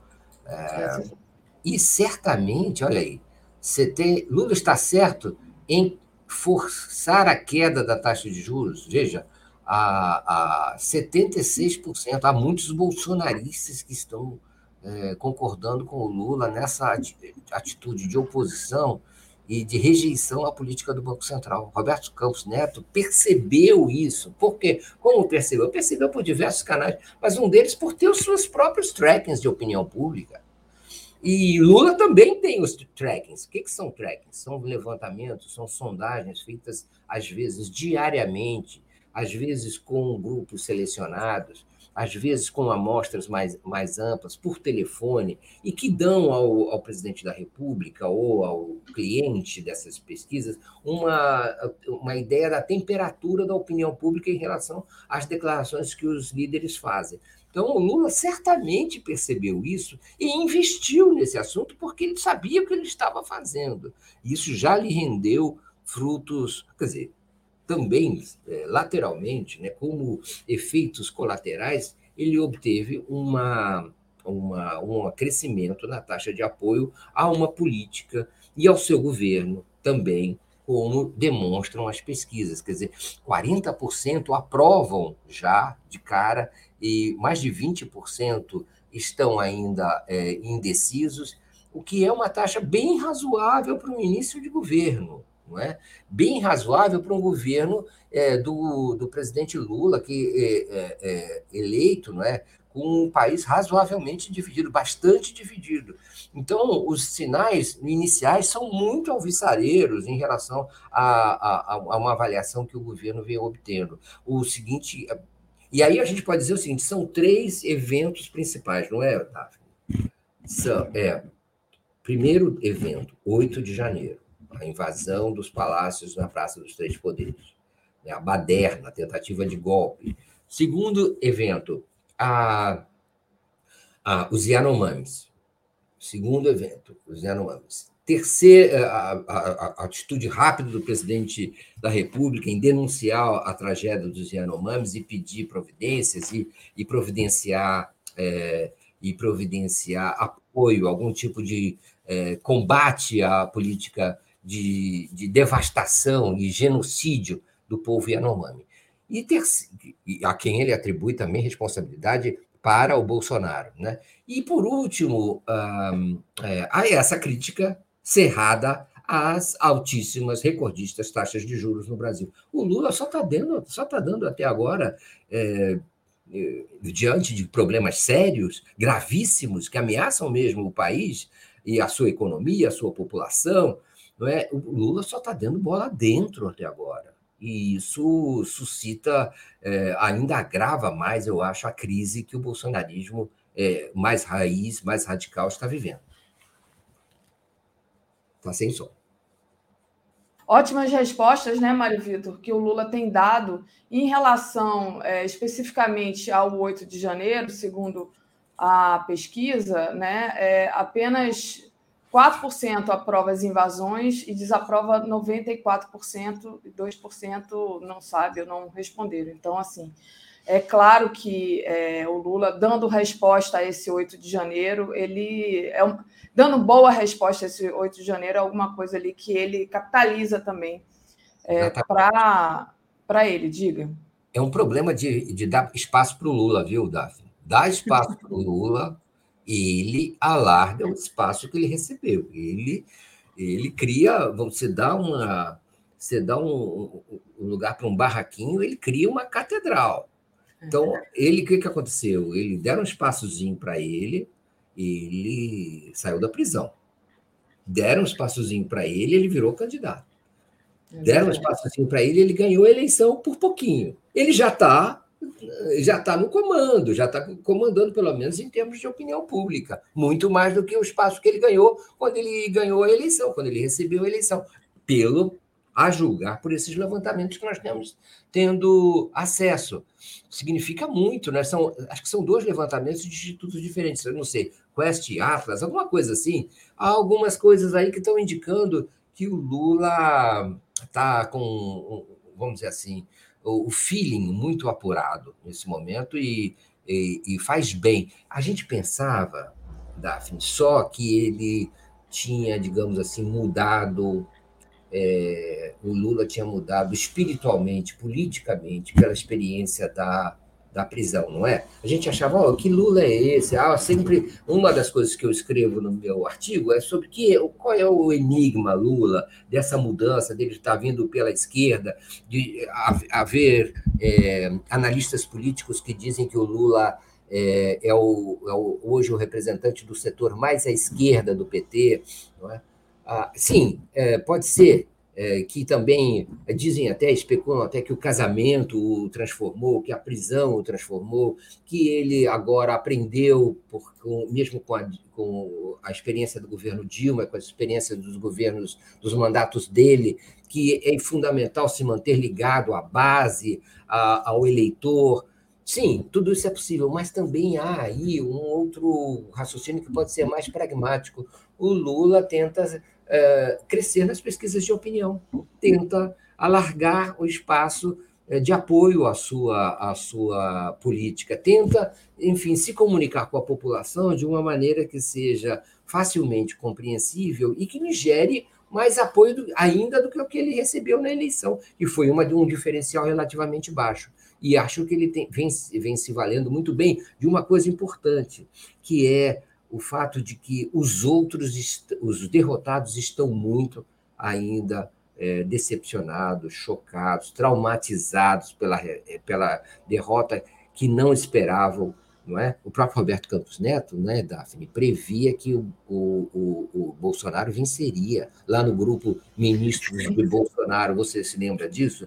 É, errou no cálculo, nas suas previsões, ele previa isso. Então, é, é, o, o, Lula está tá, tá se valendo disso. Uma outra coisa que eu acho que pode estar acontecendo com o Lula é o fato de que ele acabou aprendendo mais, inclusive com os seus adversários, inclusive, de certa maneira, com o próprio Bolsonaro, a comandar a agenda política, a se antecipar aos fatos, a puxar e levar a agenda para o campo que ele deseja levar. Ele puxou a questão dos Yanomamis, é bem verdade, né? Ele teve que responder à questão da, da, invasão dos palácios. Não foi ele que puxou, obviamente, mas ele respondeu com um, uma ação radical, não é, de intervenção, de punição, de destituição do próprio chefe da, da força do exército. E agora, e depois ele passou a comandar, com os Yanomamis, ele comandou a agenda, o tema que ainda não saiu e provavelmente vai continuar e sempre será de autoria dele, e agora com, com a polarização em relação às taxas recordistas de, de, juros. Eu acho que o Lula aprendeu que tem que sempre é, estar à frente, descobrir quais são os temas sensíveis, é, se posicionar muito, com muita clareza é, em relação a eles e da maneira correta. Muito bom. É, Mário, deixa eu fazer um pequeno intervalinho aqui para a gente agradecer ao pessoal, pedir para o pessoal deixar o like, compartilhar essa live, é muito importante tá? Tornar-se membro aí do no botão tornar-se membro do YouTube ou fazer uma assinatura solidária em brasil247.com barra apoio. Você também pode doar por Pix, se você puder, seria bem interessante. Bom, claro que sempre na hora que eu vou ler o Superchat, a gente tem aqui a tela do Superchat travada, mas com fé, com vontade, a gente consegue ler os superchats e agradecer ao pessoal. Pronto, consegui. Vamos lá. É, o, a Vermelho Pimenta diz assim: quando o Coaquá será expulso do PT? Tigrão com a esquerda e Tchutchuca com os genocidas. Jorge Júnior. Perceberam-se que se é ruim para o Coaquá, é péssimo para o Boçal? Rosana Ribeiro, bom dia. Concordo com o comentário anterior do Alex. Seria melhor que Bolsonaro não voltasse ao Brasil, mergulhasse no ostracismo e fosse punido de outra forma se houvesse. Abraços, Daphne e Mário Vitor. Obrigada, Rosana. Cristina Vilas Boas, bom dia. Vi o vídeo dessa entrevista. Quando uma entrevistadora tentou apertar um pouco, Vera Magalhães cortou. Foi constrangedor. Então, a Vera Magalhães ali, aquela que foi, foi ela quem disse que o Lula não era player. Mas, é, Tereza Cristina, Lula nos libertou do, M, do FMI e da posição de devedor, mas os capitais conseguiram agarrar o Brasil pelo pescoço outra vez. Viva brasileiros, via brasileiros mesmo. Que incrível, diz ela.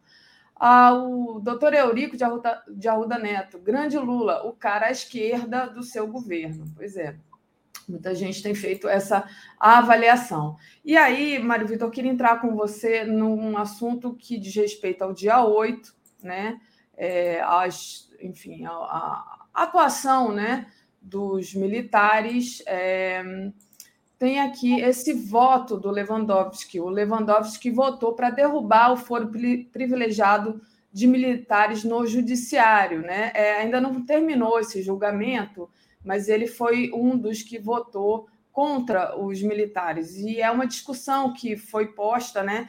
Será que esses militares que, é, de alguma forma, foram omissos ou, ou é, foram participaram ativamente dessa tentativa de golpe, eles têm que ser julgados por eles mesmos ou eles têm que é, ser julgados pela justiça comum, já que é, isso é um crime, enfim, não entendo muito de lei, mas tem gente que defende que não, que eles têm que ser julgados é, sem for privilegiado. Então, queria que você falasse um pouco sobre é, esse, essa questão que está posta aí e que está sendo julgado pelo STF.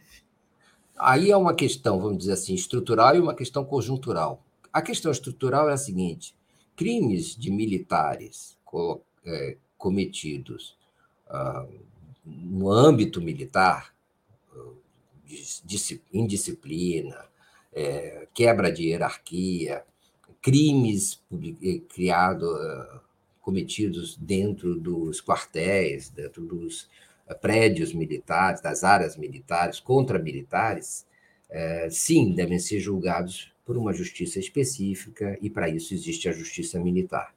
Agora, crimes de militares contra contra é, a sociedade, crimes de militar em que militares incentivaram ou participaram, patrocinaram tentativas de golpe ou de intervenção, ou que, ou que praticaram contra civis, contra a sociedade, esses crimes têm que ser julgados pela justiça comum, pela justiça civil, pela justiça dos homens eh, comuns, dos cidadãos brasileiros, como qualquer outro. É, que, então, não deve haver uma espécie de casta privilegiada que seja um, julgada à parte pelos seus tem o direito de ser julgada à parte pelos seus pares, não é que obviamente onde funciona exatamente esse espírito de corpo. De onde vem esse espírito de corpo? Vem do espírito de corpo dos militares que tendem a se fechar e a se proteger e a se, uh, enfim, se perdoar o, o tempo todo. Então é isso, não é? O, mais ainda, Daphne, o, o Supremo Tribunal Federal está obrigado a, a dar uma resposta a respeito das contínuas ameaças de intervenção militar, quando não são realidade, é, que cercam a vida democrática do país. Então, como é que serão responsabilizados esses militares golpistas que se um, que se insinuam e ameaçam um, questionar as urnas, não aceitar o resultado eleitoral, enviar tweets em véspera de decisões da PROS, como fez o general Vilas Boas, em véspera de uma decisão sobre o habeas corpus de Lula pelo próprio Supremo Tribunal Federal. Quer dizer, o Supremo Tribunal Federal vai achar tudo isso normal e não vai dar uma resposta, ao menos simbólica, nesse momento? Está 3 a 2 a votação. É, deixa eu só falar para o pessoal como é que foi votado, né? Então, já, vota, já votou a favor dos militares o ministro Marco Aurélio Melo, o Luiz, que já se aposentou, o Luiz Roberto Barroso e o Alexandre Moraes. Então, esses três, Marco Aurélio, é, Barroso e Moraes, votaram a favor dos militares.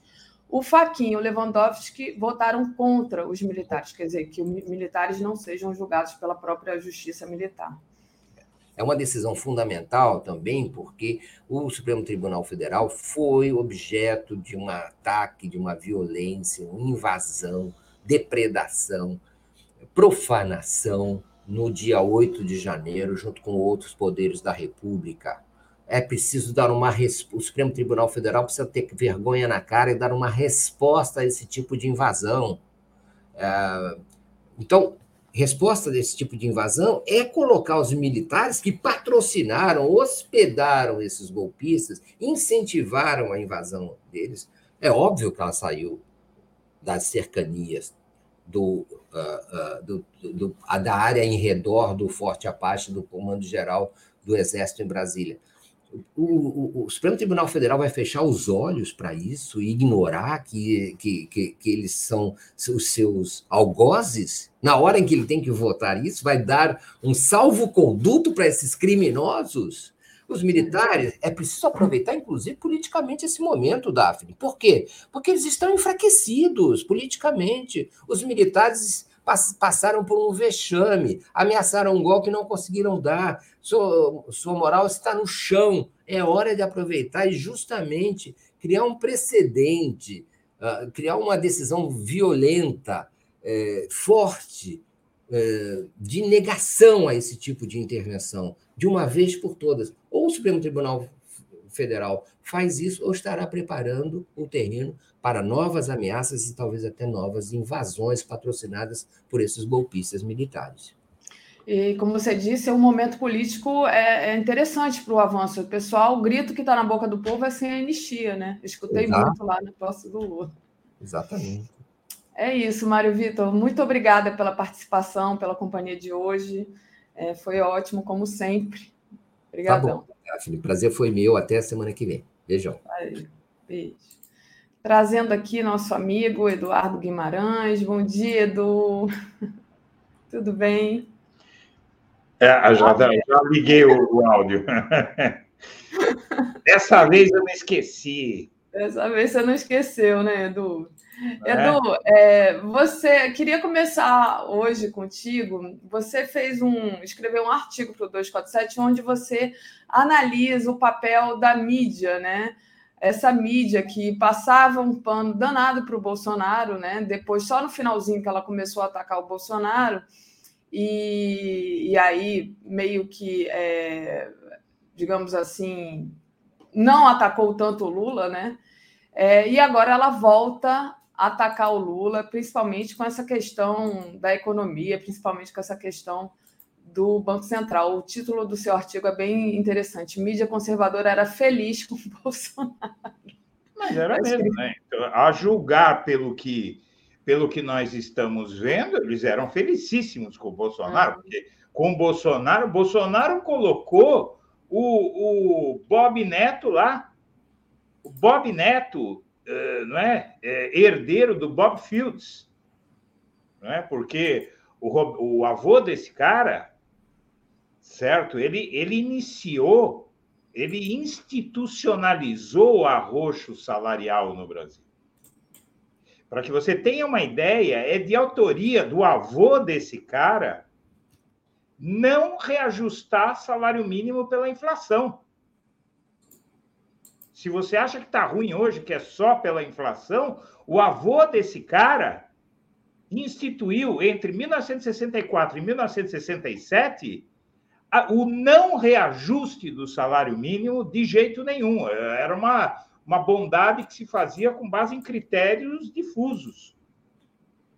Uhum. Certo? Então, uh, quer dizer, é a mídia. Aliás, eu, se você procurar nos arquivos aí, você vai ver. Eu, eu tinha certeza, eu tinha certeza que. Porque, na verdade, é o seguinte: a mídia queria eleger ou o Dória ou o Moro presidente da República. E continuou atacando o Lula, tal, né? Aquela coisa de que ele não tinha sido é, absolvido, não é? Tal, até que o Moro afundasse, não é? Eu me lembro até hoje, o ano passado, uma reportagem no primeiro semestre que parecia aquela revista Casa e Jardim da Bela Megali no Globo, com a mulher do Moro, a venda de garagem da família Moro para ele vir para o Brasil e não sei o quê. E depois o Moro afundou, sumiu e só restou o Lula. Então, quer dizer, apoiar o Lula era algo. Uh, imagina que ainda em 2021 eu dizia o seguinte: eles vão tentar eleger o Moro ou alguma outra coisa do campo deles, o Dória, né? E se não conseguir, só vai restar para eles o Lula, porque o Bolsonaro não era a opção para eles. Mas o Bolsonaro, Daphne, ele deu a eles o Banco Central dos Sonhos, é. voltado para banqueiros.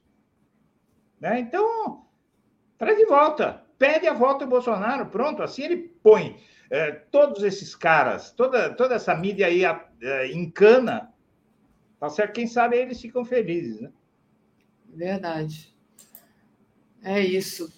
Edu, Edu, deixa eu pedir para o pessoal deixar o like aqui. Queria trazer aqui uma, um outro assunto de pauta, que é a inexigibilidade do Bolsonaro já é irreversível, né? O Tribunal Superior Eleitoral decidiu por unanimidade manter a decisão do ministro Benedito Gonçalves, que incluiu aquela minuta golpista é, no processo contra o, o Bolsonaro. A defesa dele, a defesa do Bolsonaro, queria que fosse retirado o documento do inquérito que investiga os ataques ao sistema eleitoral, no qual o Bolsonaro é réu. Então, caso seja condenado no processo, ele já fica inelegível por oito anos. A gente já esperava isso, né? mas agora é, está dado que não, não tem como. Não... Elegibilidade não tem como, porque são 16 processos.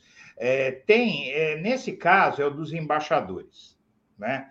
É, foi anexado ao primeiro processo, e essa minuta será anexada a outros processos. Por exemplo, uh, o dos. Uh, não, esse, esse eu não, não tenho certeza, mas deve ser anexado a outros processos contra o Bolsonaro, porque essa minuta é o batom na cueca, tá certo? É, não, não tem o que fazer. É, eu, eu, nem os advogados, nem a defesa do a defesa do Bolsonaro, ela está atuando para fazer com que ele termine 2023 sem ser condenado à prisão ou preso. Essa é a preocupação da defesa do Bolsonaro. Inelegibilidade já é favas contadas. Tá? Então, na verdade, não, não, não existe muita. Tem, tem os gastos abusivos que desequilibraram a disputa. Foram. Eh, a contabilidade total chegou a surgir contabilidade total dos gastos eleitorais de Bolsonaro na faixa de 500 bilhões, que dá bilhões, né? bilhões. Bilhões. Uhum, não, é, não é mi. Se fosse Mi, vá lá, né? Uh, já, já chegou a gastar.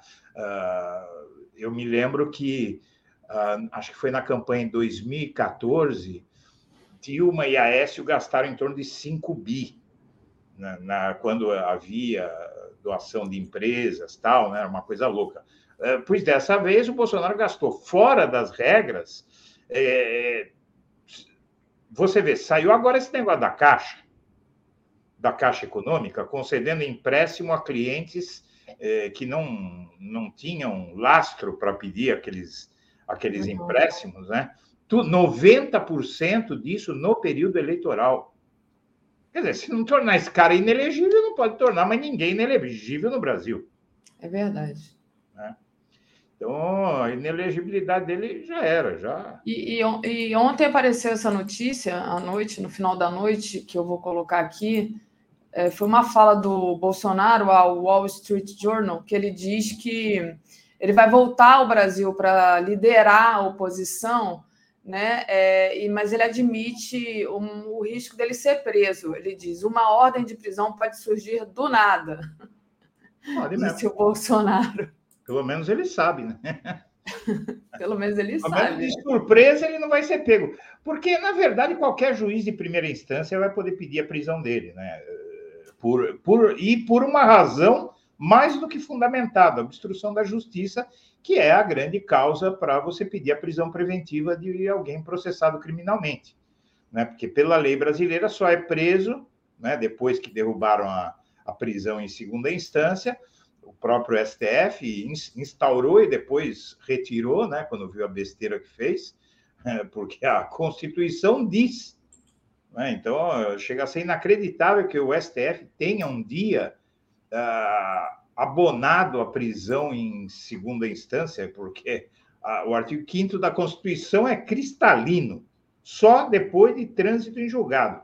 Enfim, uh, agora, a, a, agora é gozado que nesse artigo ele, ele agora diz que as urnas, ele para de atacar as urnas, diz que as urnas são confiáveis, mas houve viés e reconhece que falou besteira na pandemia, né? Já começa a mudar o discurso dele, né? Uh, mas agora é tarde, né? É.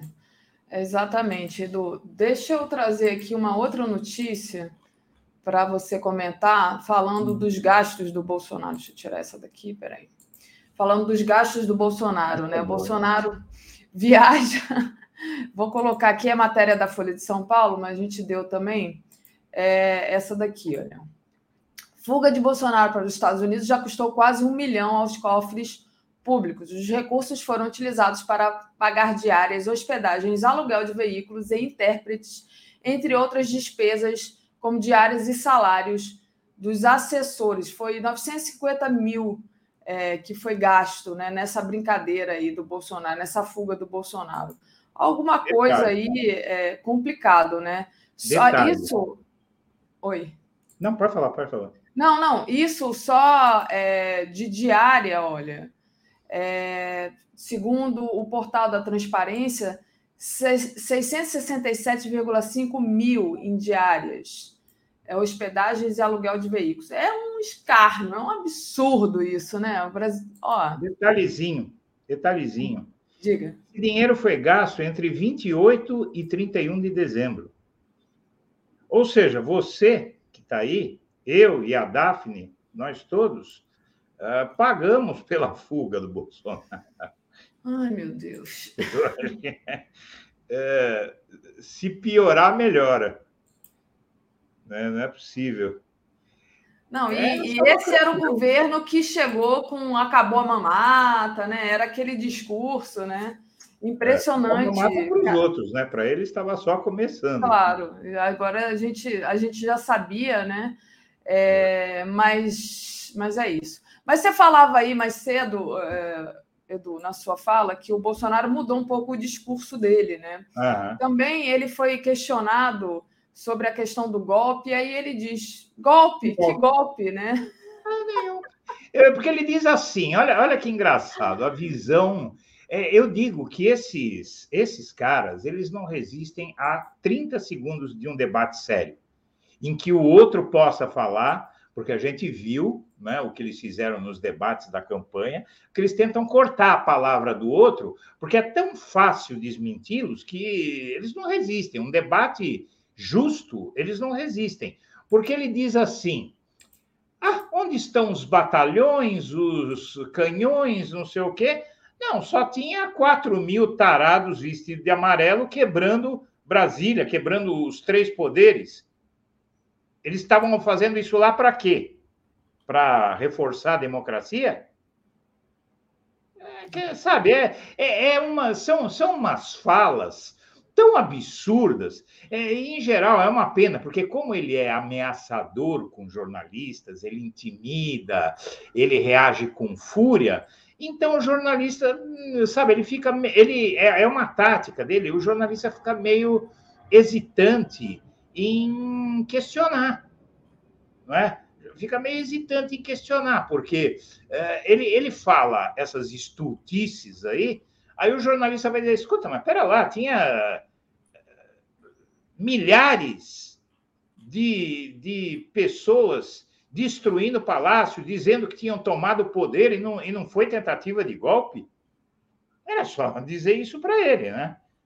Mas uh, acabam dando liberdade. Então fala aí, fala tudo que depois a gente fala o que a gente acha do que você falou. É, é, agora, Edu, falando nisso ainda, né? Eu acho que essa, essa, esse papo do Bolsonaro não cola mais. Estava dando uma olhada aqui na pesquisa Quest e tem uma pergunta sobre isso, né? Você acha que Bolsonaro teve alguma influência nas invasões? É, 51% das pessoas acham que ele teve, teve sim alguma influência, né? Então, é, no total das pessoas, né? É, e das pessoas que votaram em Lula, 79, das pessoas que votaram em Bolsonaro, é, pensa que 13%, 13% das pessoas acham que sim, que ele, é ele tinha alguma influência. Então, até os bolsonaristas, é. de uma forma reduzida, acham sim que ele teve influência, sim. Né? Mas você sabe que essa pesquisa Quest, eu queria comentar um outro aspecto dela. Diga. É, que realmente me surpreendeu. Uh, eu, eu achei cedo demais para isso e eu acho que a gente tem que até comemorar porque o Lula, pessoalmente, ele está com um apoio que poucas vezes ele teve quando era presidente, que ele saiu com 80% de. Ele, ele tem 65% de imagem positiva da, da, da, forma de atuar, da conduta dele, da pessoa dele, não é? segundo a Quest.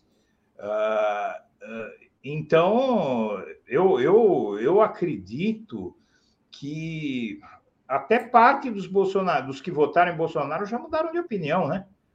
Eh, porque se ele venceu com 52% e agora tem 65% que aprova uh, o Lula pessoalmente, então teve um grande movimento. Eu acredito que o 8 de janeiro contribuiu muito para isso, né? Uh, eu acho que o 8 de janeiro serviu uh, para mostrar quem é quem. Agora, realmente, não vai ser fácil para o Lula, né? mas essa, essa posição dele nessa pesquisa dá ao Lula um poder muito grande. O Lula ele tem uma fragilidade no Congresso, tal, né? mas ele tem o apoio uh, a ele, a, a, né? Ele é o seu grande apoiador, ele é a sua grande força como governante. Agora, realmente vai ter que entregar alguma coisa, né? Ele já começa um programa frenético de entrega de obras.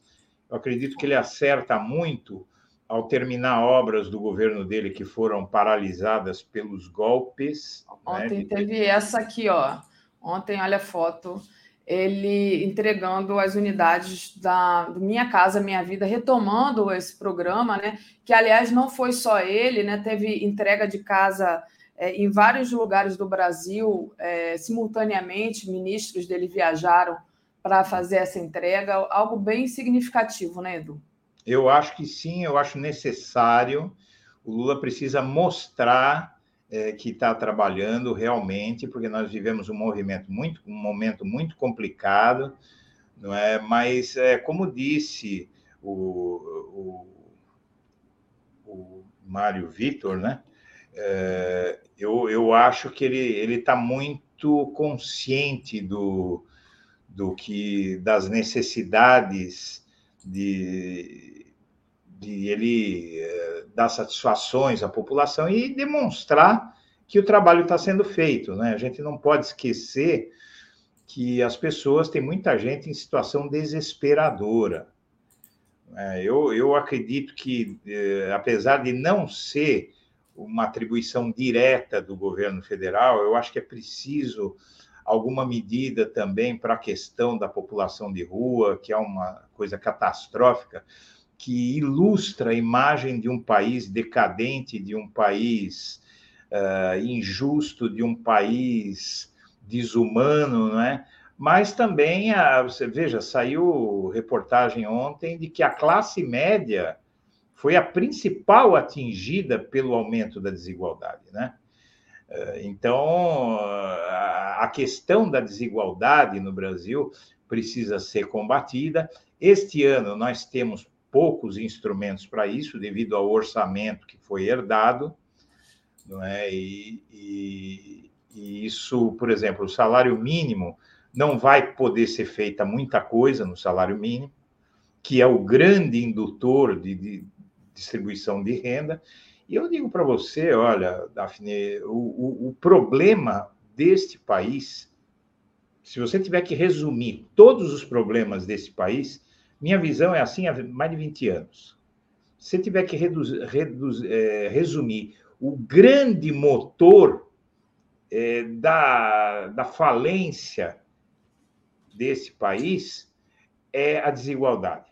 Com essa desigualdade, você não consegue fazer o país avançar, porque você tem uma parcela gigantesca da população é, que não é especializada em nada, que não tem profissão, que sobrevive do que aparecer, é, que pega subempregos é, e que não está preparada para atender a demanda. Você veja, um país com 213 milhões de habitantes, nós temos carências em todas as áreas profissionais mais especializadas, é engenheiro, é TI, é tudo. Então, o, o, o Brasil, ele para esse país se desenvolver, a desigualdade precisa diminuir. O problema é que o sujeito tem 10 carros. Se você falar, olha, eu quero o parafuso da roda de um desses carros para dar, para distribuir, ele não quer. A gente viu o, o discurso dessa elite que queria um, um tarado, um psicopata eh, nazista no poder para não ver a renda ser distribuída num país onde, se não houver distribuição, a distribuição de renda ela responde é, pela criminalidade sem fim. Um país em que você liga a televisão e está lá, compre este celular para ser feliz, compre aquele apartamento, aquela roupa, aquela bolsa, aquele tênis para ser feliz. E aí você tem uma quantidade gigantesca de jovens imberbes que não conseguem comprar nenhum palito de dente numa sociedade consumista como essa, você está querendo encrenca. Permitir que isso continue nesse país. Se nós não incluirmos e não distribuirmos renda no Brasil, nós não vamos resolver nada. Nós vamos ficar nesse círculo vicioso aí, voos de galinha, é o que eu escrevi no artigo. Sabe, é, as políticas neoliberais, elas condenaram o Brasil economicamente a voos de galinha. Enquanto isso, você tem empresários que acham que através do arroxo salarial que eles vão lucrar. Que é o contrário do, do que acontece hoje no mundo desenvolvido. Tá? Você, você tem que é, ganhar na produtividade, você tem que ganhar na economia de escala. Eu trabalhei com comércio exterior por muito tempo, eu tive uma trading. E, e, o que acontece é o seguinte: o empresário brasileiro ele quer ganhar tudo num negócio só. Enquanto o chinês ganha na escala, a gente quer ganhar na margem de lucro. Entende? Isso é, um, é, um, é uma distorção do conceito mais moderno de, de é, comércio de forma geral, né? comércio e indústria, que é você ganhar na quantidade do que você vende, no tamanho do seu público, e você ter preços que te tornam competitivos. Por isso que eu, como trabalhei muito tempo com exportação, chegava no exterior, eu ia vender um produto brasileiro, tinha um cara que fabricava um similar italiano muito melhor e muito mais barato. Uhum. Entendeu? Esse assunto o... dá três programas desse. o Edu, é, e a, o Lula já anunciou aí o aumento do salário mínimo, né? É pouco, são apenas 18 reais, mas 18 reais é, já é alguma coisa, né? É o possível, né? É o possível, é o possível exatamente. É possível, possível nesse ano. A partir do ano que vem, se tudo der certo, tal, eu acho que a gente começa, porque eh, todas as estatísticas mostram que o grande indutor de distribuição de renda no Brasil é o salário mínimo. Sim. Né, ele tem uma efetividade na distribuição de renda muito grande, E, e, o, e, a responsabilidade pelo aumento da desigualdade, porque uh, uh, o Brasil tinha 0,50 de, no índice de Gini. Aí vieram os militares, levaram para 0,60 e pouco, uma concentração de renda absurda no golpe de 64. Aí veio a redemocratização e pouco se mexeu. Mesmo no governo Fernando Henrique, a desigualdade pouco se mexeu. Ela foi despencar, mas despencar no governo Lula e a Dilma continuou. Aí dão um golpe e reconcentra a renda toda de novo. Então a gente vê que é, é, é nisso que se resume a questão política no Brasil. São as elites querendo impedir a distribuição de renda. É isso. Isso resume é o que acontece no país. É verdade. É, as elites não estão tá nem aí para o pobre morrendo de fome. Não, não é por bondade. É. Não é por bondade, Daphne. Eu, eu vou te falar, eu sou um humanista, me julgo um humanista, mas não é por bondade, é por inteligência. Porque essa uhum. gente toda desvalida nessas condições, criança, em cada semáforo que você passa, criança lá esmolando, cheirando cola, fumando crack, roubando, com 7, 8, 9 anos de idade, você quer que se torne o quê uma criança dessa? Cidadão de bem? Não, é? não, não tem como. Se você deixa crianças, é, o futuro deste país nessa situação. É. O Evandro Costa mandou aqui um superchat para gente. A grande mídia é liberal, democrata por fora, mas bolsonarista por dentro, disse ele. E a Verônica Vidal está nos dando um bom dia aqui. Bom dia, Verônica. Para a gente terminar, né, só é, de falar um, rapidamente, hoje o Lula é, vai está em Sergipe, né? Ainda vai agora de manhã ele está em Sergipe, está inaugurando lá uma duplicação da BR 101 e depois é, que ele almoçar com o governador, é, ele volta para Brasília. Então, só é o retorno dessa ida dele para o Nordeste para inaugurar aí as, as casas, né, do Minha Casa Minha Vida, mas ele ele volta hoje ainda para Brasília. E aí, para finalizar, Edu, queria é, que você falasse sobre a rejeição da política armamentista do Bolsonaro, né? Então, que é alguma coisa que saiu aqui analisando a pesquisa Quest, que 92% defendem é, que não, não, não, não tem essa política, né? Como é que você viu essa, essa questão? Porque é alguma uma tecla ali que o Bolsonaro. Estou tentando abrir aqui sem o anúncio.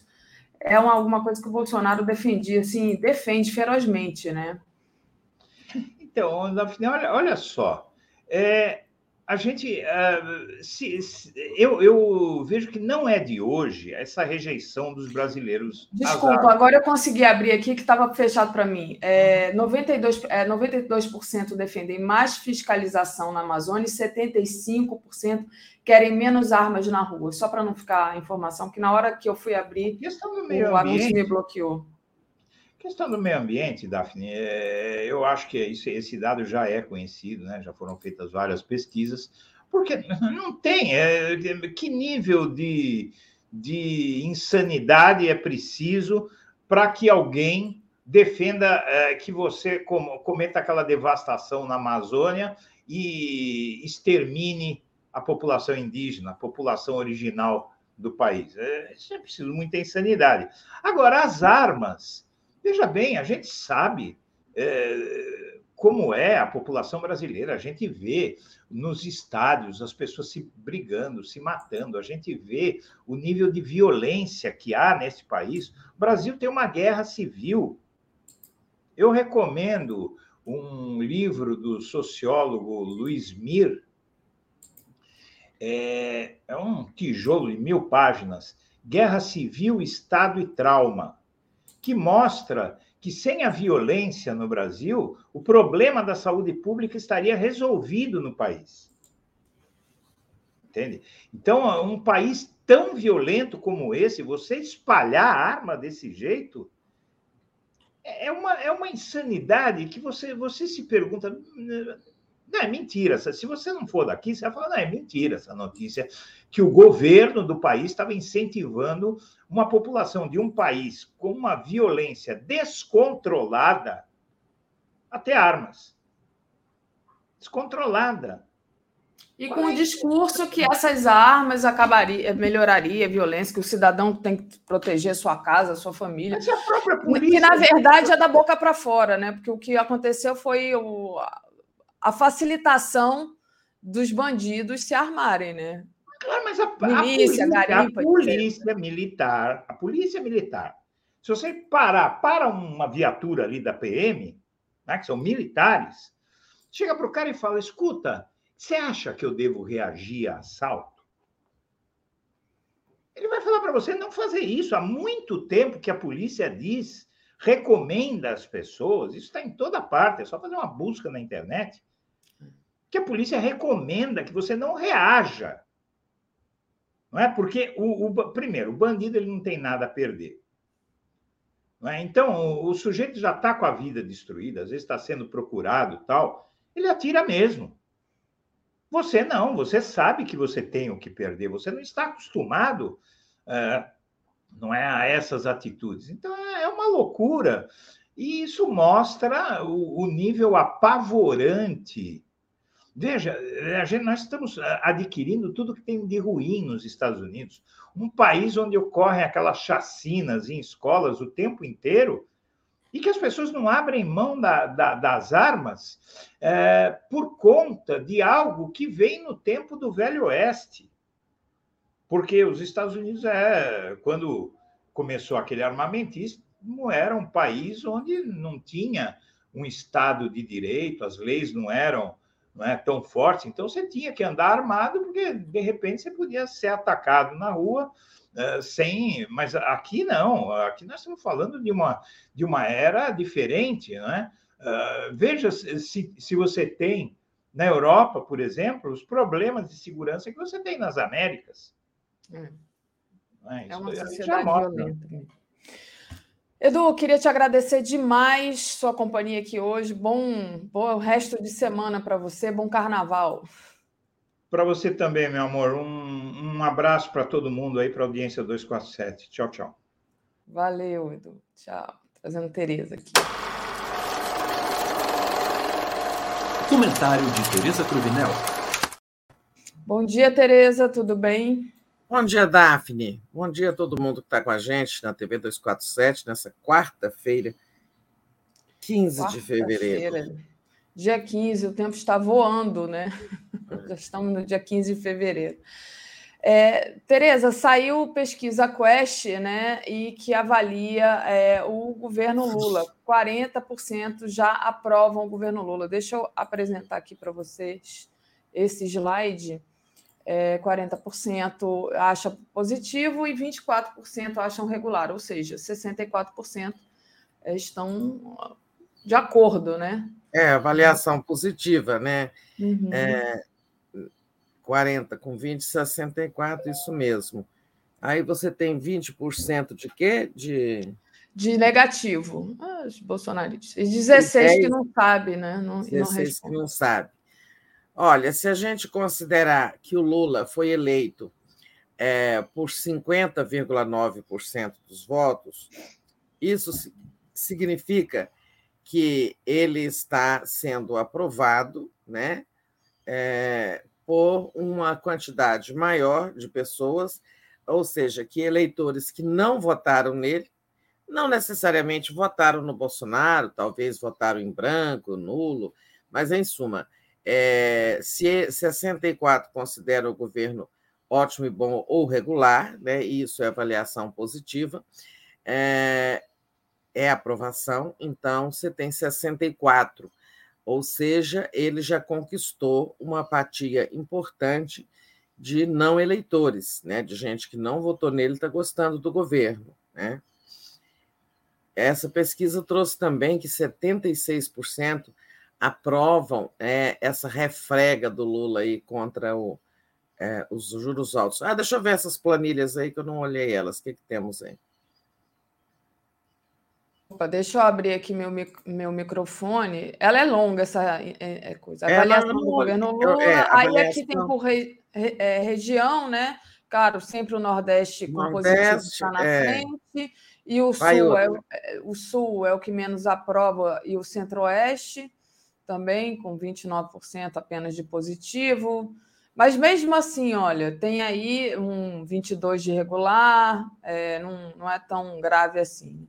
Aí depois tem por sexo, né? Sempre as mulheres ali é, são mais é, apoiadoras do Lula do que os homens, né? Acho que muito também pela política que o Lula implementou nos governos passados, né? Bolsa Família sendo a, mulher ali. É, eu penso que seja isso, não sei você, Tereza mas não só o discurso machista do Bolsonaro, mas também pelo que Lula fez no passado.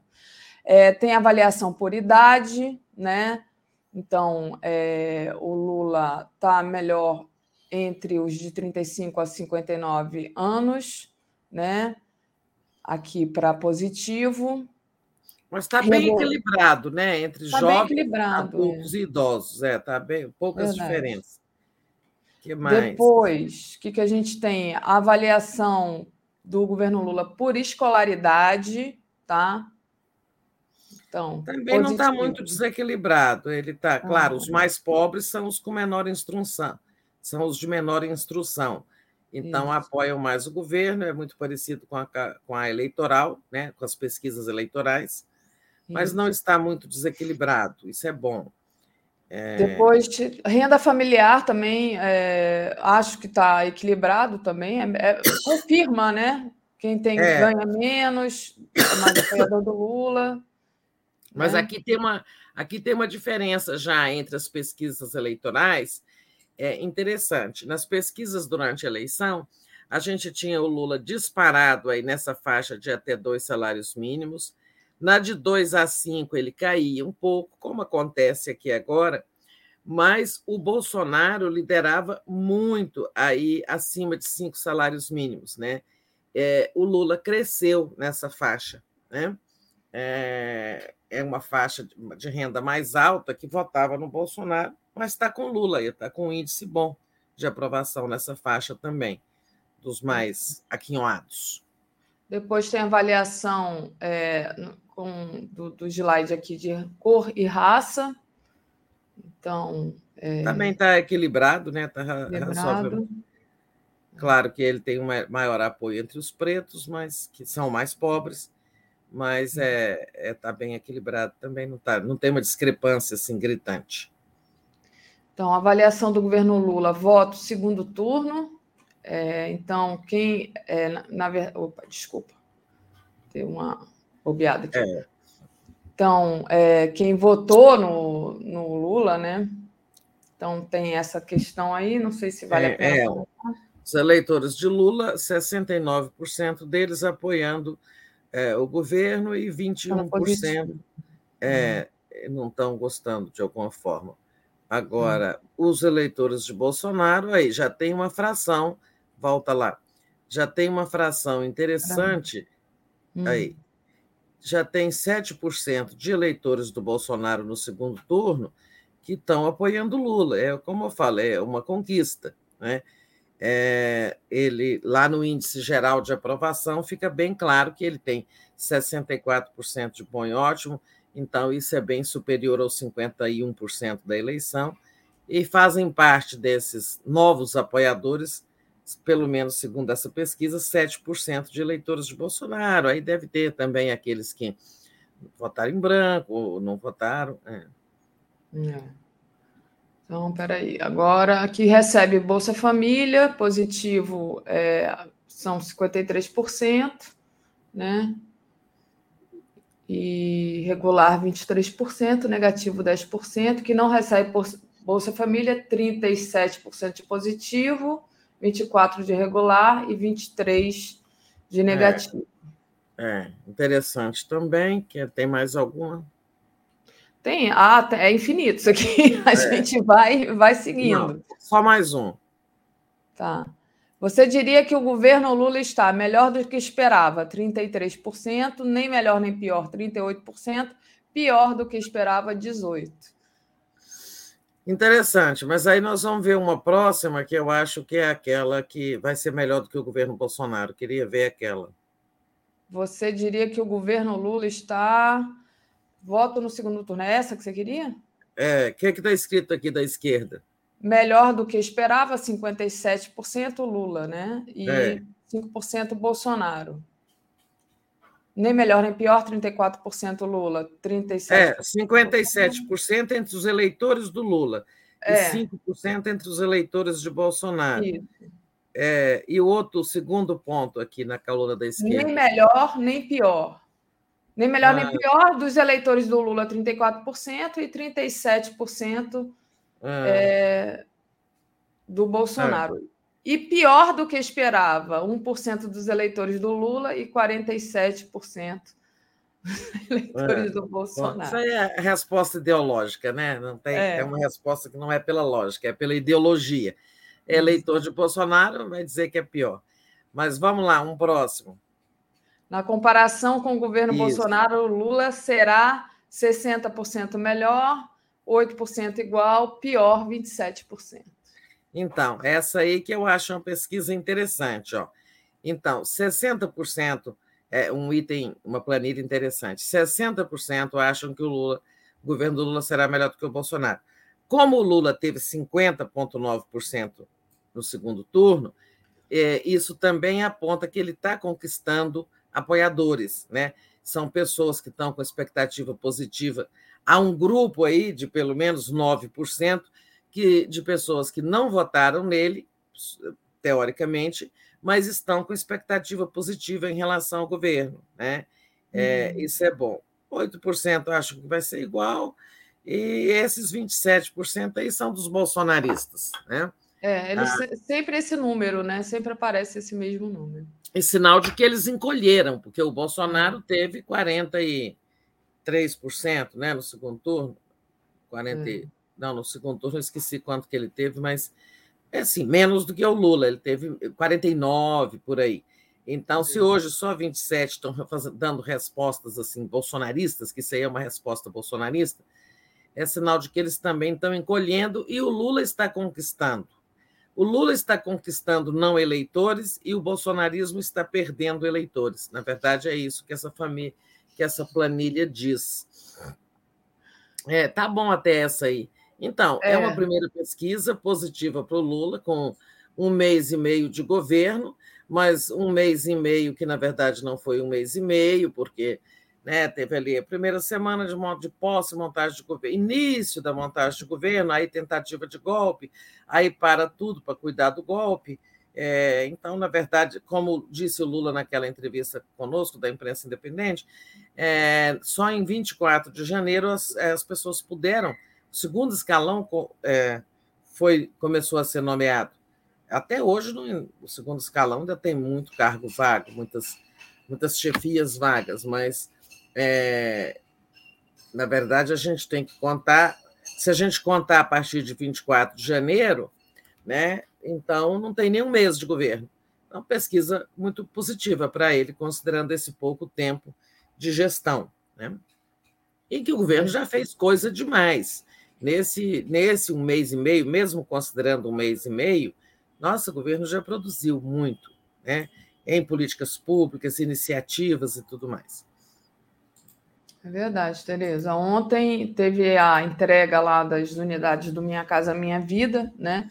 Eu tenho até várias fotos aqui. É, se você quiser até tem uma já que eu mostrei para o Edu, já está até engatilhada aqui, mas foi é, alguma coisa assim de muito bom, porque foi simultâneo, né? Vários estados, enfim. E hoje o, o Lula continua lá em Sergipe, vai inaugurar um trecho da BR-101. Então tá, tem aumento do salário mínimo, tem muitas coisas, né? Então, entregando essas unidades aí e lançando as novas regras do Minha Casa Minha Vida. A gente já comentou isso aqui ontem né, novas regras que beneficiam população de rua, a volta daquela faixa, agora a faixa vai até 8 mil, né? no governo lá no governo Dilma era um valor menor, porque agora foi corrigido pela inflação, é, então tem assim uma, um elástico, um cobertor maior né? É, para o financiamento, a permissão de, de comprar um, imóvel usado pelo Minha Casa Minha Vida, né? É, tudo isso aí é, facilita muito o acesso à moradia, que é, na campanha eleitoral isso foi dito à exaustão, é um dos graves problemas desse país, entre os muitos, né? mas é um dos mais graves. Então, o Minha Casa Minha Vida volta a ter contrapartida, é subsídio do governo, ou seja, a pessoa compra lá uma casa de 120 mil, o governo põe 20 e a pessoa financia só 100. O subsídio agora que vai aumentar a proporção, pode chegar até 80% se a pessoa for muito pobre. É, então, um avanço aí do pacote social do Lula. Né? A gente viu hoje, é, tem notícias, isso já estava previsto, né? o aumento do salário mínimo. Como é que é o aumento? Olha, o salário estava em 1.212 até dezembro. Né?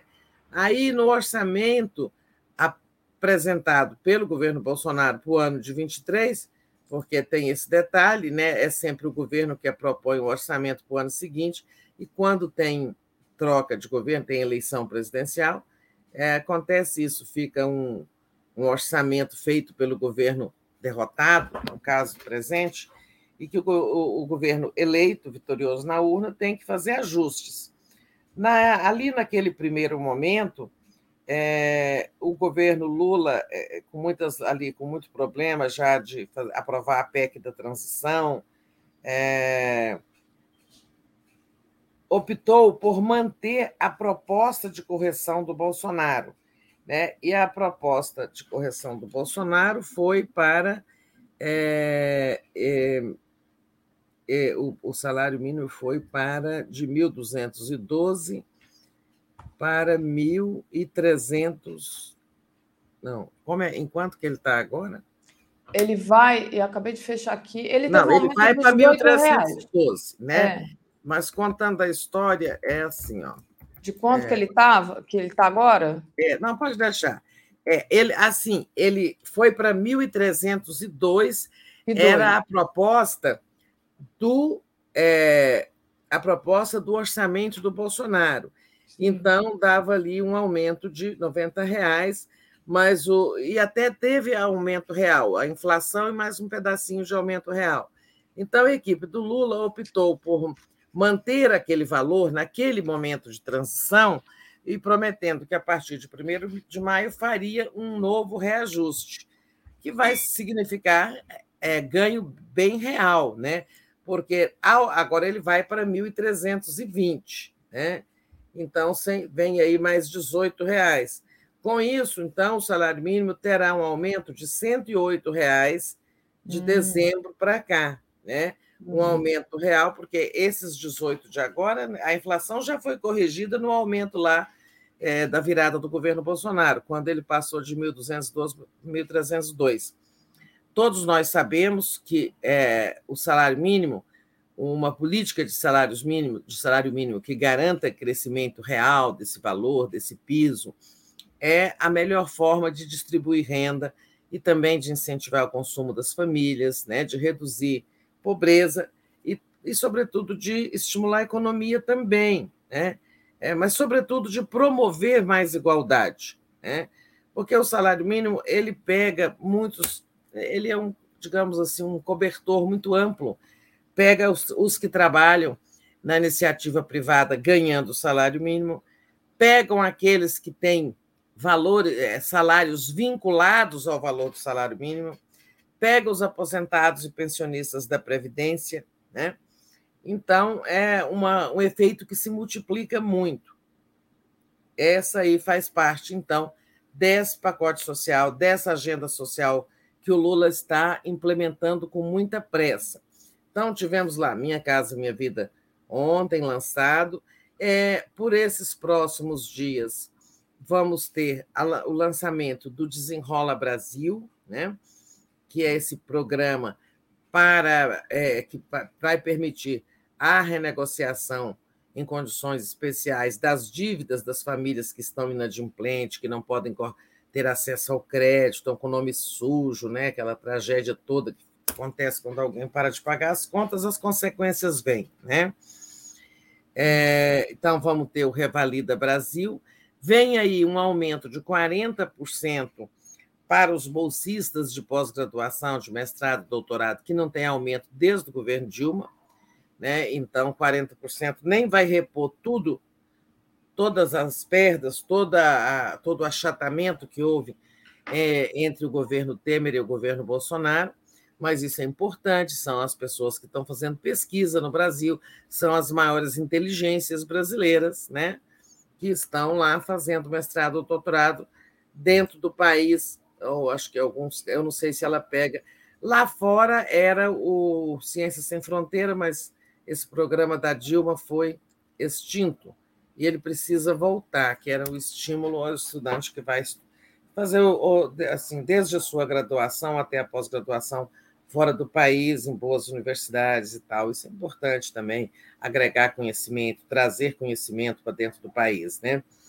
É, tem esse, então, o Revalida, tem este aumento, né? É, tem mais programas aí engatilhados. Desenrola Brasil. É, esse eu já, já citei, é, é, já acabei de citar, que é a, a, a, re, a renegociação das, das dívidas. Ah, renegociação, é verdade. É, é, em suma, que eu sei são esses, mas é, já são programas muito importantes. E sim, o Bolsa Família voltando com suas Família. novas regras, né? A medida provisória está sendo enviada ao Congresso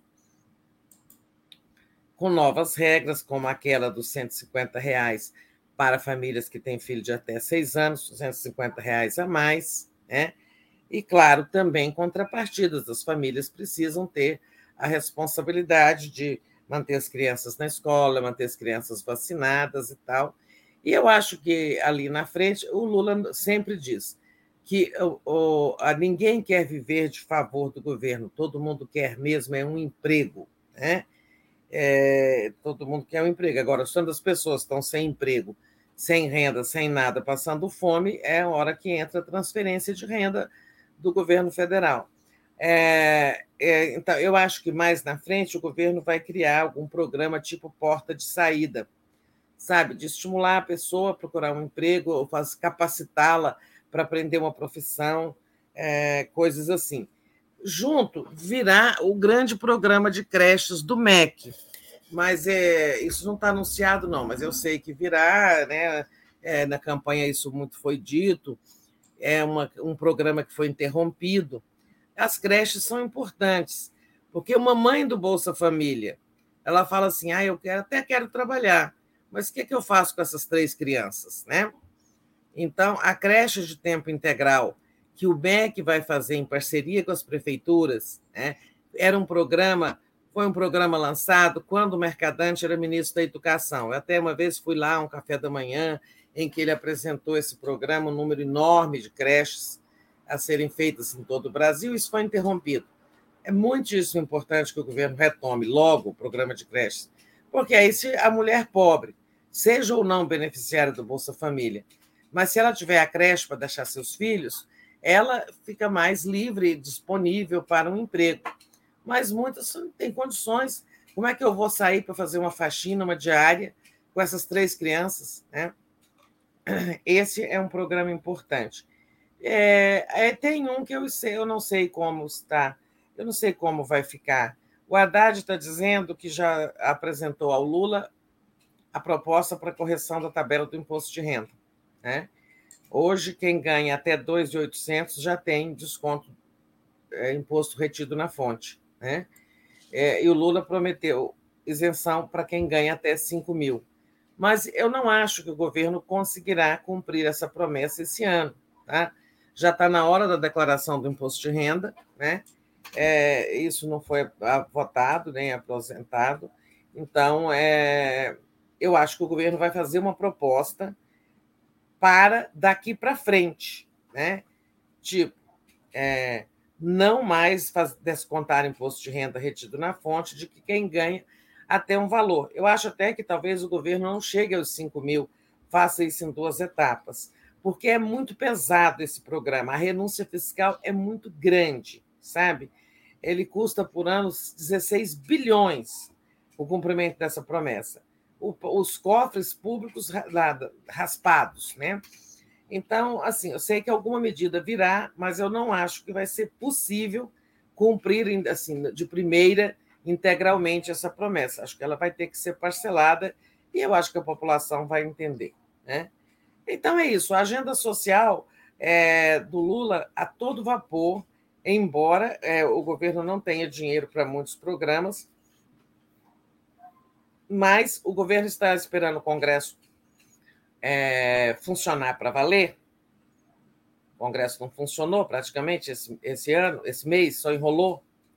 Então, ele vai, ele está fazendo uma série de remanejamentos, tirando dinheiro de um lugar, passando para o outro, para viabilizar é, cumprimento de várias promessas e, e, atendimento de emergências, né? Emergências que surgem. Por exemplo, hoje agora o, Lula quer muito também a agenda social que ele está tocando, mas ele quer também obras, né? É, as, sabe, se são 8 mil, 12 mil obras paradas, número enorme de obras paradas, 14 mil obras paradas, né? É retomar essas obras. Então, você vê, essas casas é, é, entregues, essas moradias entregues ontem na Bahia, não foi Lula que fez, não dá nem tempo. Elas estavam aí, não sei se vem do governo Dilma, Temer, Itamar, ou oh, Deus tem o Itamar, é, Bolsonaro, elas vinham aí. Só que o governo Bolsonaro não terminava por pouquinha coisa, faltando as torneiras, faltando detalhes, sabe? As portas, fechaduras, sei lá, e coisas de acabamento. Então, o governo, em, em parceria com o governo estadual, foi lá, terminou o que faltava e entregou, porque as pessoas querem, né? É, o Lula não ficou lá falando, eu fiz essas casas aqui. Ele não é como o Bolsonaro, que mentia que fez a transposição do Rio São Francisco. Mas o Lula acelerou, digamos, o acabamento ali das unidades. Agora ele vai lá inaugurar um trecho da rodovia, da ferrovia, é, acho que é da Transnordestina, né? uma obra lançada por ele. BR-101. Ah, é da ele vai hoje, né? É da duplicação da 101, né? É, duplicação da BR-101. É, duplicação. Essa obra aí, eu tenho quase certeza, ela foi daquele programa de parcerias lançado pela Dilma, para duplicar foi. muitas estradas do Brasil que são de faixa, né? Aquela faixa que a gente fica ali com medo de bater na hora que você está viajando. Eu passei em 2014 nessa rodovia e ela já estava, ela estava começando a ser duplicada, Tereza. É, pois Agora, é, finalmente... ela a Dilma fez uma série de licitações de parcerias público-privadas para duplicar rodovias. BR, a BR-40, a BR-20, aqui tudo perto de Brasília. Também passei esse fim de semana na BR-40, que está sendo duplicada. Eu até comentei com quem estava comigo: olha, ninguém se lembra que isso aqui foi a Dilma que é, lançou. Né? É claro, as obras vão no tempo, começa a se cobrar pedágio, do período já duplicado, né? E na medida em que a obra vai avançando, a concessionária vai aumentando o número de postos de pedágio. Mas o governo não tinha, não tem ainda nesse momento condições é, nem braços para ficar fazendo duplicação de rodovia. Isso tem que ser feito pelo setor privado. Caminho da Dilma é que ela tomou ali foi o mais correto mesmo. Ninguém deu, ela não privatizou as rodovias é uma concessão para exploração temporária, né? E durante o período da concessão, o concessionário é obrigado a manter a rodovia, recapear, sabe, sem buracos, toda sinalizadinha, bonitinha, arrumadinha, né? E, então, o Lula foi lá, por exemplo, essa obra aí. Também ele não está falando o que fez, mas ele tomou as providências para que ela fosse concluída aí, esse trecho. É a Transnordestina, uma obra muito cara dele que eu acho que em breve ele vai lá inaugurar algum trecho, tá? Ele quer a Transnordestina avançando, tá? É, e assim muitas obras pelo país. Por quê? Porque aí é que gera emprego. A construção civil está, a, a, os empresários da construção civil estão muito felizes. Né? Os pobres sem casa, sem teto, estão felizes com a volta do Minha Casa Minha Vida, mas a construção civil também está feliz, os empresários porque isso vai, isso vai render obras e essas obras vão render empregos, além de moradias. Né? Então, a, a, parece que a estratégia de gestão do Lula é assim, sabe? Aceleração das, dos programas sociais e, ao mesmo tempo, aceleração das obras que geram crescimento, né?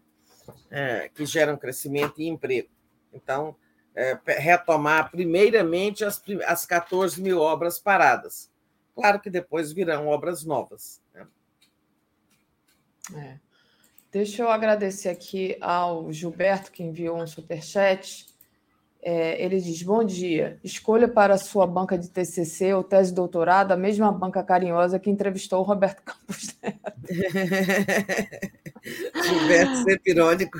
É, e o, o Carlos Eduardo Lessa, Tereza, diz assim: Tereza, você é política esteticamente maravilhosa, de BH. O Fernando Castro, o Brasil é o país que tem mais homicídios no mundo. É, disse aqui o Fernando. É isso. E agora de mulher, então, uma beleza, né? É. É, o Lula, a gente viu aí na pesquisa, né, o apoio das mulheres ainda majoritário em relação ao uhum. dos homens, apoio ao Lula. E, e uma das coisas que o Lula está dizendo é que não vai dar sossego esse, esse surto de matança de mulheres, né, de feminicídios aqui no Brasil. Né? E é verdade, é preciso combater muito. Continua. Soraya Borges enviou um superchat dizendo Lula estadista. Obrigada, Soraya.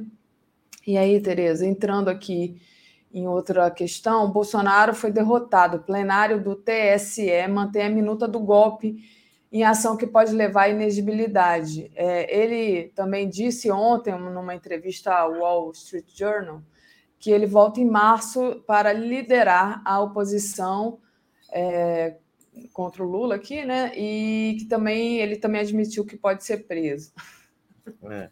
Então, nós comentamos ontem aqui de manhã que haveria essa sessão do TSE para julgar é, o recurso da defesa do Bolsonaro, é, pedindo que a minuta do golpe, aquela que foi encontrada na casa do Anderson Torres, sugerindo que o Bolsonaro ia fazer uma intervenção no TSE, e anular uh, algumas urnas ali, em sumar, alterar o resultado da eleição em favor dele, né, dizendo que os votos do Lula eram fraudulentos, é, pegar algumas urnas e impugnar, né? É, porque se você for lá impugnar um certo número de urnas no Nordeste, você altera o resultado eleitoral, né?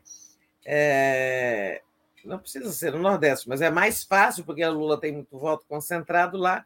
Você lá e fala assim: Nessa cidade aqui não vai contar voto, aqui foi fraude geral. Você tira uma cidade inteira. E dava um resultado a favor do Bolsonaro. Bom, essa minuta do golpe, a pedido do PDT, né, foi apensada a ação é, judicial eleitoral, a ação de investigação judicial eleitoral, a AIG, é, que investiga aquele crime eleitoral que o Bolsonaro cometeu ao reunir embaixadores de vários países para denunciar como fraudulento, inconfiável o nosso sistema eletrônico de votação. Né? É, e então o, o, ministro relator Benedito Gonçalves recusou esse pedido da defesa do Bolsonaro, como a gente falou aqui ontem, mas essa decisão dele precisou ser referendada pelo plenário e foi, né? Foi referendada. O plenário recusou o pedido da defesa do Bolsonaro. Ou seja, é, as coisas vão tramitar juntas. Qual a relação entre uma coisa e outra? Você tem, né, no primeiro objeto do, da ação, o Bolsonaro falando que o sistema é, eleitoral é inconfiável e, e denunciando isso ao mundo através de embaixadores. E o segundo objeto é a minuta do golpe. Aí você faz o link. Olha, lá atrás ele dizia que o sistema não prestava. Agora aparece uma minuta de golpe, fazendo uma inter... propondo uma intervenção federal, né, um estado de defesa no TSE. Ou seja, o Bolsonaro tem tudo a ver com essa minuta do golpe. Né? É, o link está claro.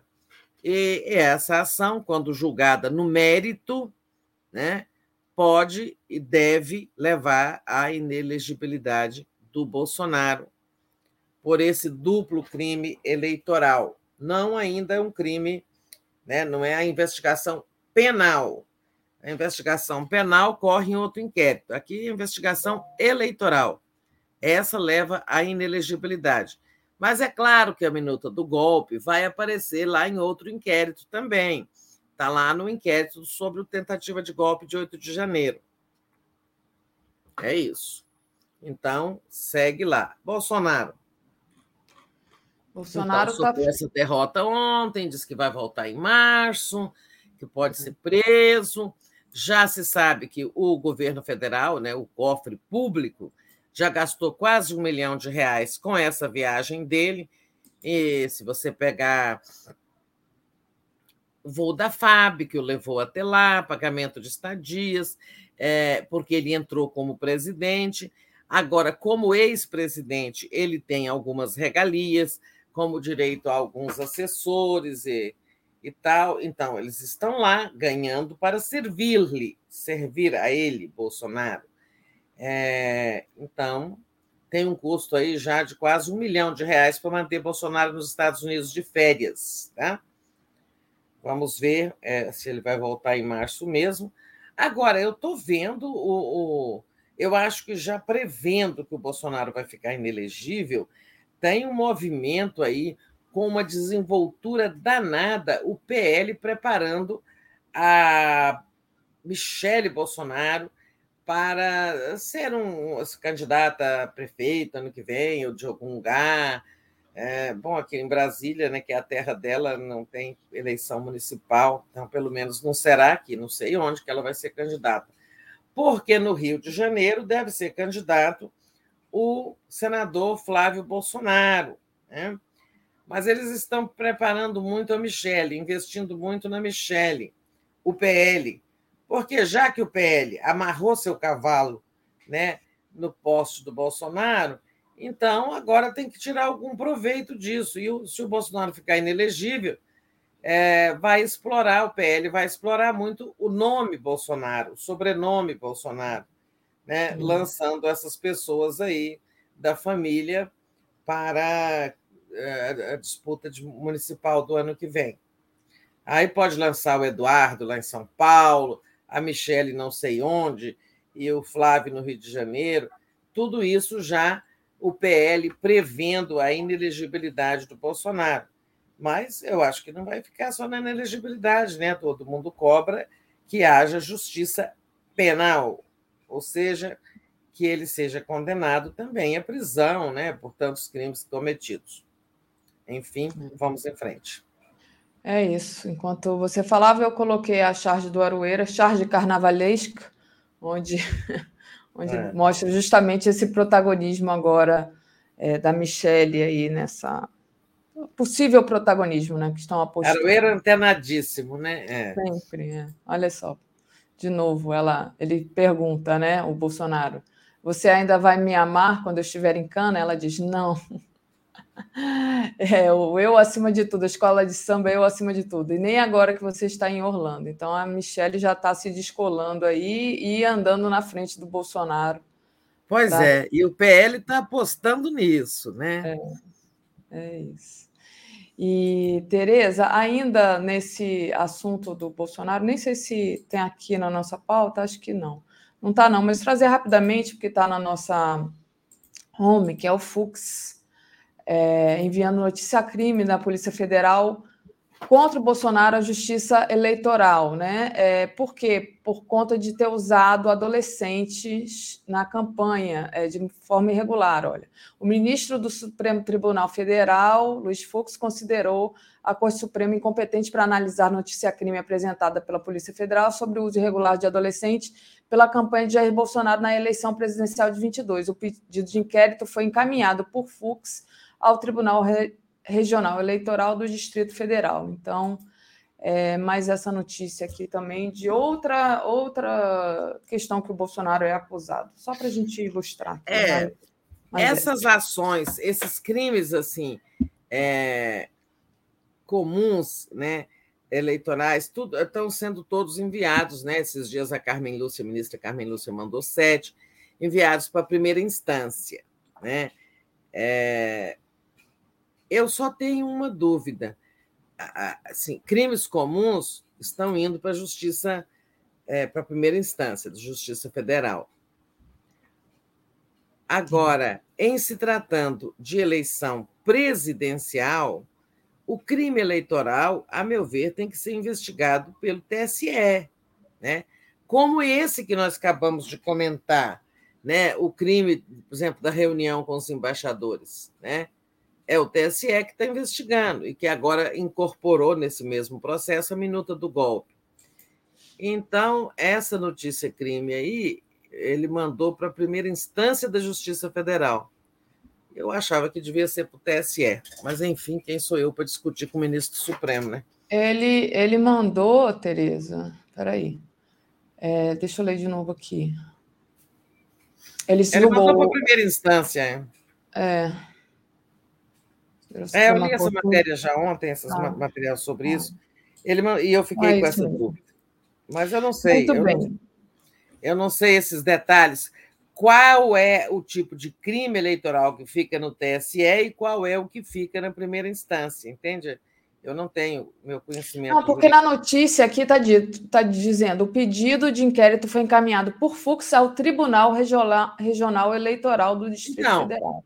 Primeira é. instância, o TRE. Na, na Justiça Eleitoral, o TRE é primeira instância.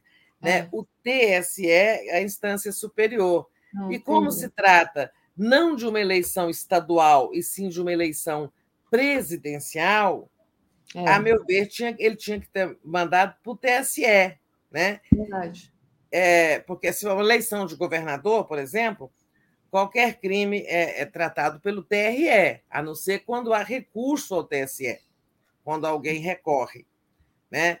Tudo bem, mas é uma eleição estadual. Então, elas ficam no âmbito dos TRS. Né? É, agora, quando se trata de eleição presidencial, a meu ver, tinha que ser o TSE. Mas isso aí vai ser esclarecido ainda. Não é. vou ficar aqui discutindo com o Fux, com o Fux, né? Não, não vale a pena. Vamos passar, Tereza. Vamos, Vamos pular isso.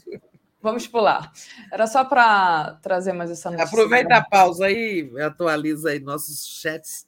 É, não, deixa eu agradecer o pessoal, pedir para o pessoal não esquecer, por favor, deixa o like e compartilha a live. Isso é a coisa mais importante. O chat está até Lembrando, atualizado. né, Daphne, a comunidade que agora nós vamos ter a Márcia Carmo como correspondente ah, é? Buenos Aires, o Pedro Paiva lá em, em Nova York, é. É, e tudo isso é investimento, né? Então nós continuamos contando com o apoio da comunidade. Exatamente, precisamos do apoio para melhorar cada vez mais, né? Foi, foram duas grandes aquisições, a Márcia e o Pedro, né? A Márcia lá de Buenos Aires e o Pedro lá dos Estados Unidos, de Nova York, mas também vai viajar pelos Estados Unidos, vai ser muito bom, vai trazer muita notícia para a gente, muita análise, todos os dois. E aí, Tereza, queria trazer uma outra, um outro ponto aqui, é a visita dos governadores ao presidente do Congresso em busca da reposição das perdas com o ICMS eleitoreiro do Bolsonaro. O Bolsonaro fez aquela, aquela manobra ali, né? E agora os governadores estão querendo é, retornar o ICMS, né? Então, eles estiveram aqui ontem com o presidente do Congresso, com o presidente do Senado, Rodrigo Pacheco, com o presidente da Câmara, Lira, é, e outros contatos que fizeram também na Fazenda. Um grupo pequeno de seis governadores que representam o conjunto, né? né? O que, que eles estão dizendo? Com aquela, com aquele projeto que reduziu o CMS há uma alíquota máxima de 17% para combustíveis, energia e telecomunicações, o Bolsonaro deu um tombo na receita dos governadores. Né? Eles estão recebendo, é, eles estão perdendo muito dinheiro. E o dinheiro dos governadores é para o povo, né, gente? Os governadores têm que ajudar a financiar o SUS, os governadores têm que ajudar a financiar, por exemplo, a educação, fora as obras e outros compromissos lá estaduais é, outras despesas estaduais. Eles dizem que perderam 45 bilhões nos últimos meses, desde que entrou em vigor, nas, sabe, quase véspera da eleição, é, essa decisão do Bolsonaro, esse projeto que foi aprovado pelo Congresso. Né? O Congresso tem sua culpa. Né? é, eles, eles foram. É, isso entrou em vigor pouco antes da eleição, produziu realmente baixa do preço de combustíveis, mas a um custo elevado para os governadores. Só que o governo federal, já o atual, o governo Lula, diz que a perda não foi tão grande. Começou falando que era 22 bilhões, metade, né? É, depois já está subindo, e, em suma, já é forma de calcular, claro que cada um usa a tabuada que lhe serve, né? Que lhe convém, tanto os governadores e tal. Mas, enfim, é, eles todos estão dizendo que. É, e aí teve, sabe, governador de direita, como o Ratinho, ou de esquerda, como a Fátima Bezerra, de Rio Grande do Norte, né? Então, eles estão dizendo que é, há muito boa vontade, o governo federal promete resolver esse assunto, né? o governo Lula promete resolver. Agora, qual vai ser a fórmula, não sabemos. E eles querem resolver isso antes da reforma tributária, fora da reforma tributária, porque se for jogar essa, essa compensação lá, é, no meio de uma discussão sobre como será a nova, nossa nova estrutura tributária, reduzir esses impostos a um, é, em suma, enxugar né, esse tanto de eh, tarifas e impostos que uma empresa tem que pagar. Tem que viver pagando o contador, porque tem que recolher imposto o ano inteiro. Já está vence o PIS, outro dia vence o COFINS, outro dia o ICMS, outro dia o IPI, outro dia não sei o quê. Nossa, é, muita coisa. Então, é, eles querem resolver a parte. Agora, não sei se vai ser resolvido assim. É, em alguns casos, por exemplo, o Estado deve à União, então vai abater na dívida dele, né, aquela compensação. Claro que esses, esses 40 bilhões, seja lá que tanto for, né, é, da soma dos 27 estados, né, e, e depois isso vai ser também escalonado. Né? O governo federal não vai sair pagando 40 bilhões aí de uma vez para todo mundo. Em suma, a fórmula não está em discussão, mas o assunto está em pauta. É. Paula Breves, repararam que Michelle está copiando o look da personagem de House of Cards, série onde a esposa rouba a presidência do marido. O lugar dela é na colmeia. É. Queria agradecer Vocês sabem a Carla. É colmeia, né? Hã? Colmeia? colmeia, por que, ela é. falou o lugar dela é na colmeia? É. é. É porque a colmeia é um presídio feminino aqui de Brasil. Uhum. E o, a Carla É a papuda feminina. É, é a papuda feminina. Papuda feminina, muito bem. É, Tereza, um outro assunto é o Lira começando a discutir os partidos com os partidos a divisão das comissões técnicas da Câmara, né? Então aí começou a dança das cadeiras. Pois é, o Lira é o seguinte: por que, que o Congresso não funcionou esse mês de fevereiro, né? Ninguém me explica, mas eu, eu acho que é uma explicação está aí bem na cara. É, a explicação é o seguinte: o Lira quer primeiro formatar, formalizar a federação partidária que reunirá PL, PP, União Brasil, num grande bloco chamado Novo Centrão, né? em um bloco aí com 130 deputados, claro, com o objetivo de arrancar concessões do governo. Porque uma coisa é um partido pequeno chegar lá e falar: ó, oh, eu, com meus 30 deputados, quero a presidência da Codevasf. Né? Outra coisa é chegar um blocão de 130, né?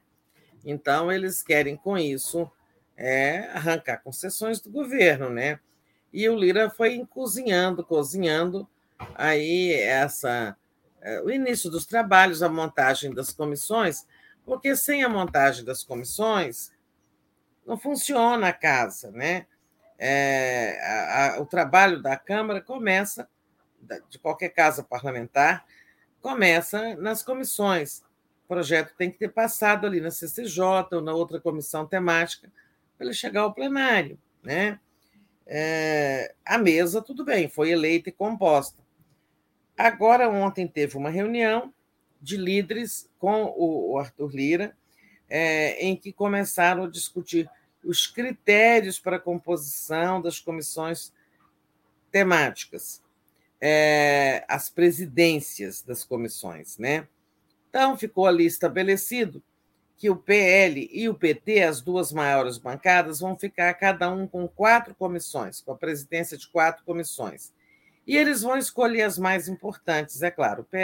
O PT já garantiu para ele a CCJ. Eu acho que o PL agora pede a Comissão de Fiscalização e Controle. É uma comissão importante para um partido de oposição fustigar o governo de plantão, né? E os outros partidos ficarão com comissões menores. Está havendo lá também uma briga pela presidência e a relatoria do da Comissão Mista de Orçamento, importantíssima para o governo Lula. Né? Por lá é que passam as alterações orçamentárias, os remanejamentos, a LDO, o orçamento do ano que vem, vocês sabem, a Comissão Mista de Orçamento ela é poderosíssima. Ela reúne deputados e senadores. Tem lá uma disputa. Aí o Lira acertou mais ou menos os critérios, disse que é o seguinte: depois do carnaval, ou se eu acho que, sabe, hoje é quarta, amanhã todo mundo vai embora se não for hoje. Não vai ter eleição de presidente da comissão essa semana, como eles ficaram iludindo ontem. Isso vai ficar para depois do carnaval. E aí é aquela semaninha né, que tem depois do carnaval, vai ter ali uns dois dias, vão montar as comissões e em março começa a trabalhar.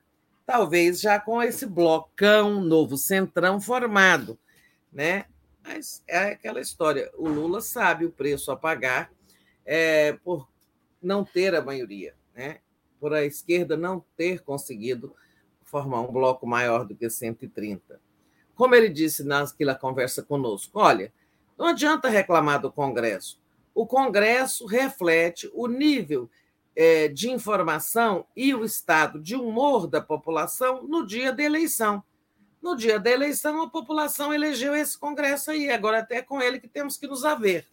Ele está dizendo mais ou menos isso. Então, é, vai negociar, né? Vai negociar, vai ter que fazer concessões, não adianta a esquerda ficar chiando, né? Ah, porque deu ministério tal, entregou tal cargo, tal empresa. Às, às vezes eu acho que não precisa ser também a negociação tão ruim como ter aceitado esse Juscelino Filho no Ministério das Comunicações. Eu acho que não precisava tanto, né? que é o ministro que já está dando problema e desgaste para o governo, que usou até orçamento secreto para beneficiar a própria Fazenda, né? É. Esse acho que cai.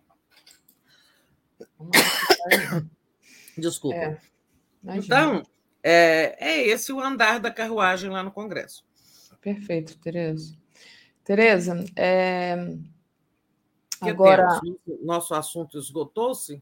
Não, não, temos assunto ainda. É, o ah. Lula é, pregou o expurgo dos bolsonaristas infiltrados no governo, né? Inclusive, esse, esse expurgo serviria também para o próprio presidente do Banco Central, né, Tereza? Que tentou se fazer ali de tão bonzinho, tão educado que ele é, mas a gente sabe que é o Bolsonaro incrustado numa área ali é, primordial né, para o andamento do, do governo Lula. Então, é, esse assunto dos juros continua em pauta, é o assunto mais importante na política nesse momento. Né? É, quando fala isso, é preciso tirar os bolsonaristas que estão escondidos dentro do governo. O Lula está dando uma indireta para o, o, o Campos Neto, né? O Campos Neto, Roberto Campos Neto, presidente do Banco Central, e, claro, está falando também de outros que estão por aí, né? Esse, é, assim, você sabe, o bolsonarista está lá, fica quietinho, fica a cabeça na orelha, debaixo da, da areia, para ver se não descobrem ele lá. O Lula está dizendo que quer limpa, limpa no governo. Mas isso aí foi uma indireta, eu acho que principalmente uma indireta para o presidente do Banco Central. A gente viu ontem, né, foi assunto nosso aqui no Boa Noite, que este figurino, esta, esta falsa bandeira branca do Campos Neto, ou aquela bondade de ontem dizer, bondade entre aspas, de dizer que o, o, o mercado precisa ter mais ser mais compreensivo com o governo Lula, né? Isso tudo bobagem, né? Isso não convence ninguém. É, ele, o essencial, ele não quer mudar a meta de inflação para isso incidir sobre a taxa de juros. Né?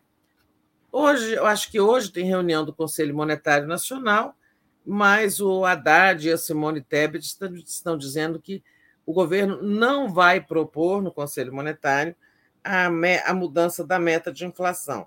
Eu acho que avaliaram que fazer essa proposta e tem mercado, em suma, não compensava, porque já se disse, o próprio Campos Neto já disse, que mexer na meta de inflação deste ano não resolve nada, porque o comitê, o comitê monetário, o comitê da política monetária, o Copom, ele fixa a taxa de juros olhando para os dois anos seguintes. Ou seja, ele está olhando é para 24 e 25. Então não adianta mexer na taxa de inflação desse ano, que está 3,25, passar ela para 3,5, 3,75, não adianta. Então, o Haddad e a Simone estão dizendo isso, que não vão tratar desse assunto. Agora, como é que o governo vai tratar desse assunto? Sabe, eu acho que tem dois caminhos, né? É... Ou ele é, continua fustigando o Roberto Campos Neto, e isso vai desgastar o governo, eu acho que isso não dá muito resultado, ou parte para derrubá-lo, não questionando a política de, de autonomia, do, a lei de autonomia do Banco Central, não questionando a taxa de juros diretamente, mas questionando a conduta dele, né? de ser, sabe, não ter demonstrado isenção política, partidária, ter sido bolsonarista, votado de cabeça amarela, participado de grupos de, de ministros de grupos de WhatsApp com ministros do Bolsonaro, ter feito previsões sobre a vitória do Bolsonaro. Em suma, é, ele se expôs demais. Eu iria por esse caminho, sabe? Questiona a conduta dele, questiona a isenção dele derruba. É, eu não sei qual é a aposta, como é que o governo calcula isso. Se não quer mexer na, na meta de inflação desse ano, porque não vale a pena. Para mexer na do ano que vem, só em junho. Tá? quando tem outra reunião do Conselho Monetário. Então, eu não sei qual é a estratégia, não. Agora, certo é que o PT, o próprio PT fez reunião ontem é, do seu diretório nacional, recomendou que ele seja convocado ou convidado ao Congresso. Ele, na entrevista Roda Viva, disse que, se convidado ou convocado, irá ao Congresso prestar esclarecimentos, mas a gente já viu muita gente, inclusive ministros da Fazenda, saírem chamuscados e renunciarem depois de um comparecimento ao Congresso. Eu já assisti isso. É, Eliseu Rezende tinha poucos dias com pouco tempo com o ministro Itamar, foi prestar um depoimento do Congresso, saiu tão mal, foi tão mal que dois dias depois ele precisou renunciar. Né?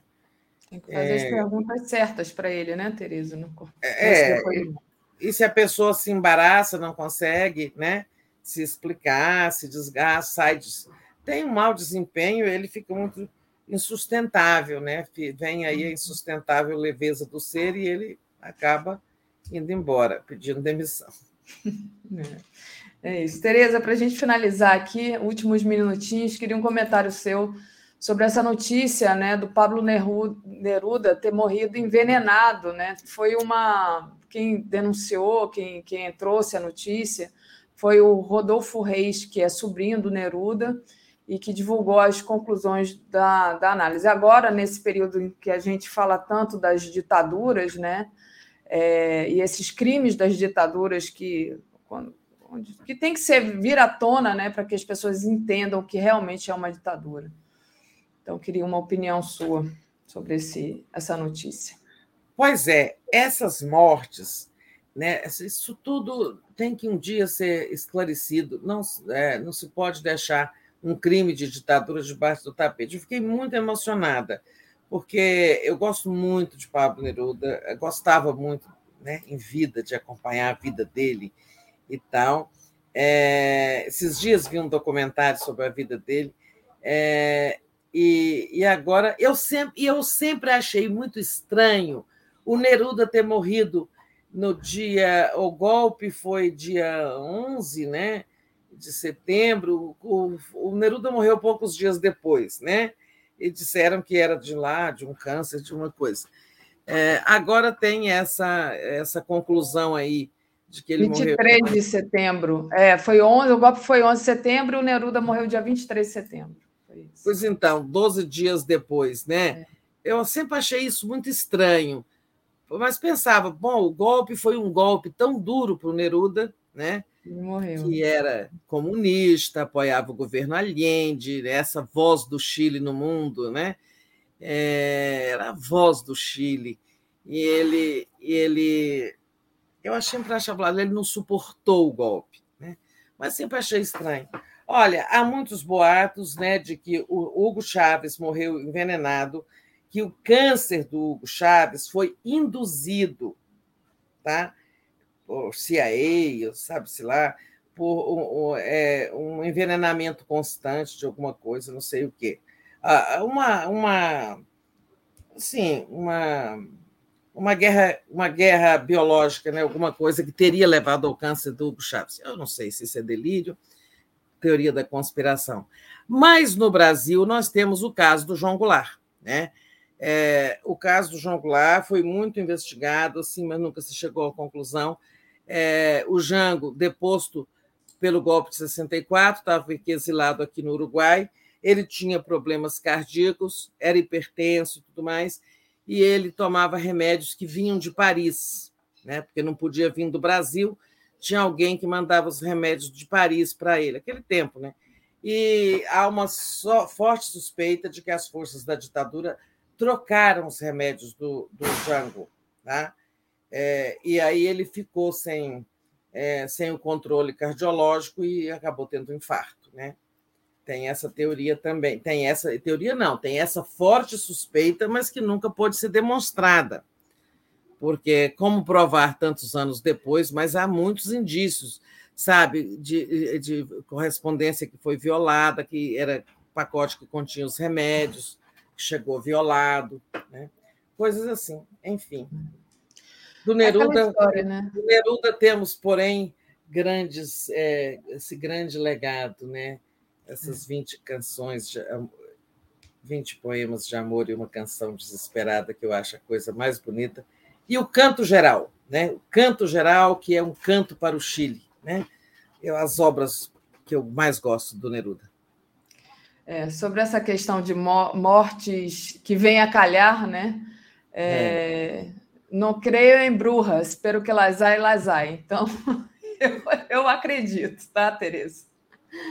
Então, tá bem. Valeu, Tereza. Bom dia Deixa a todos só... e todas. Obrigada, Daphne. Obrigada, Tereza. Só pedindo para vocês continuarem aqui agora às 10 horas, o mundo como ele é, depois giro das 11. Nem vou dar toda a, a programação que a gente está atrasado. Obrigada, Tereza. Tchau, tchau. Valeu, tchau.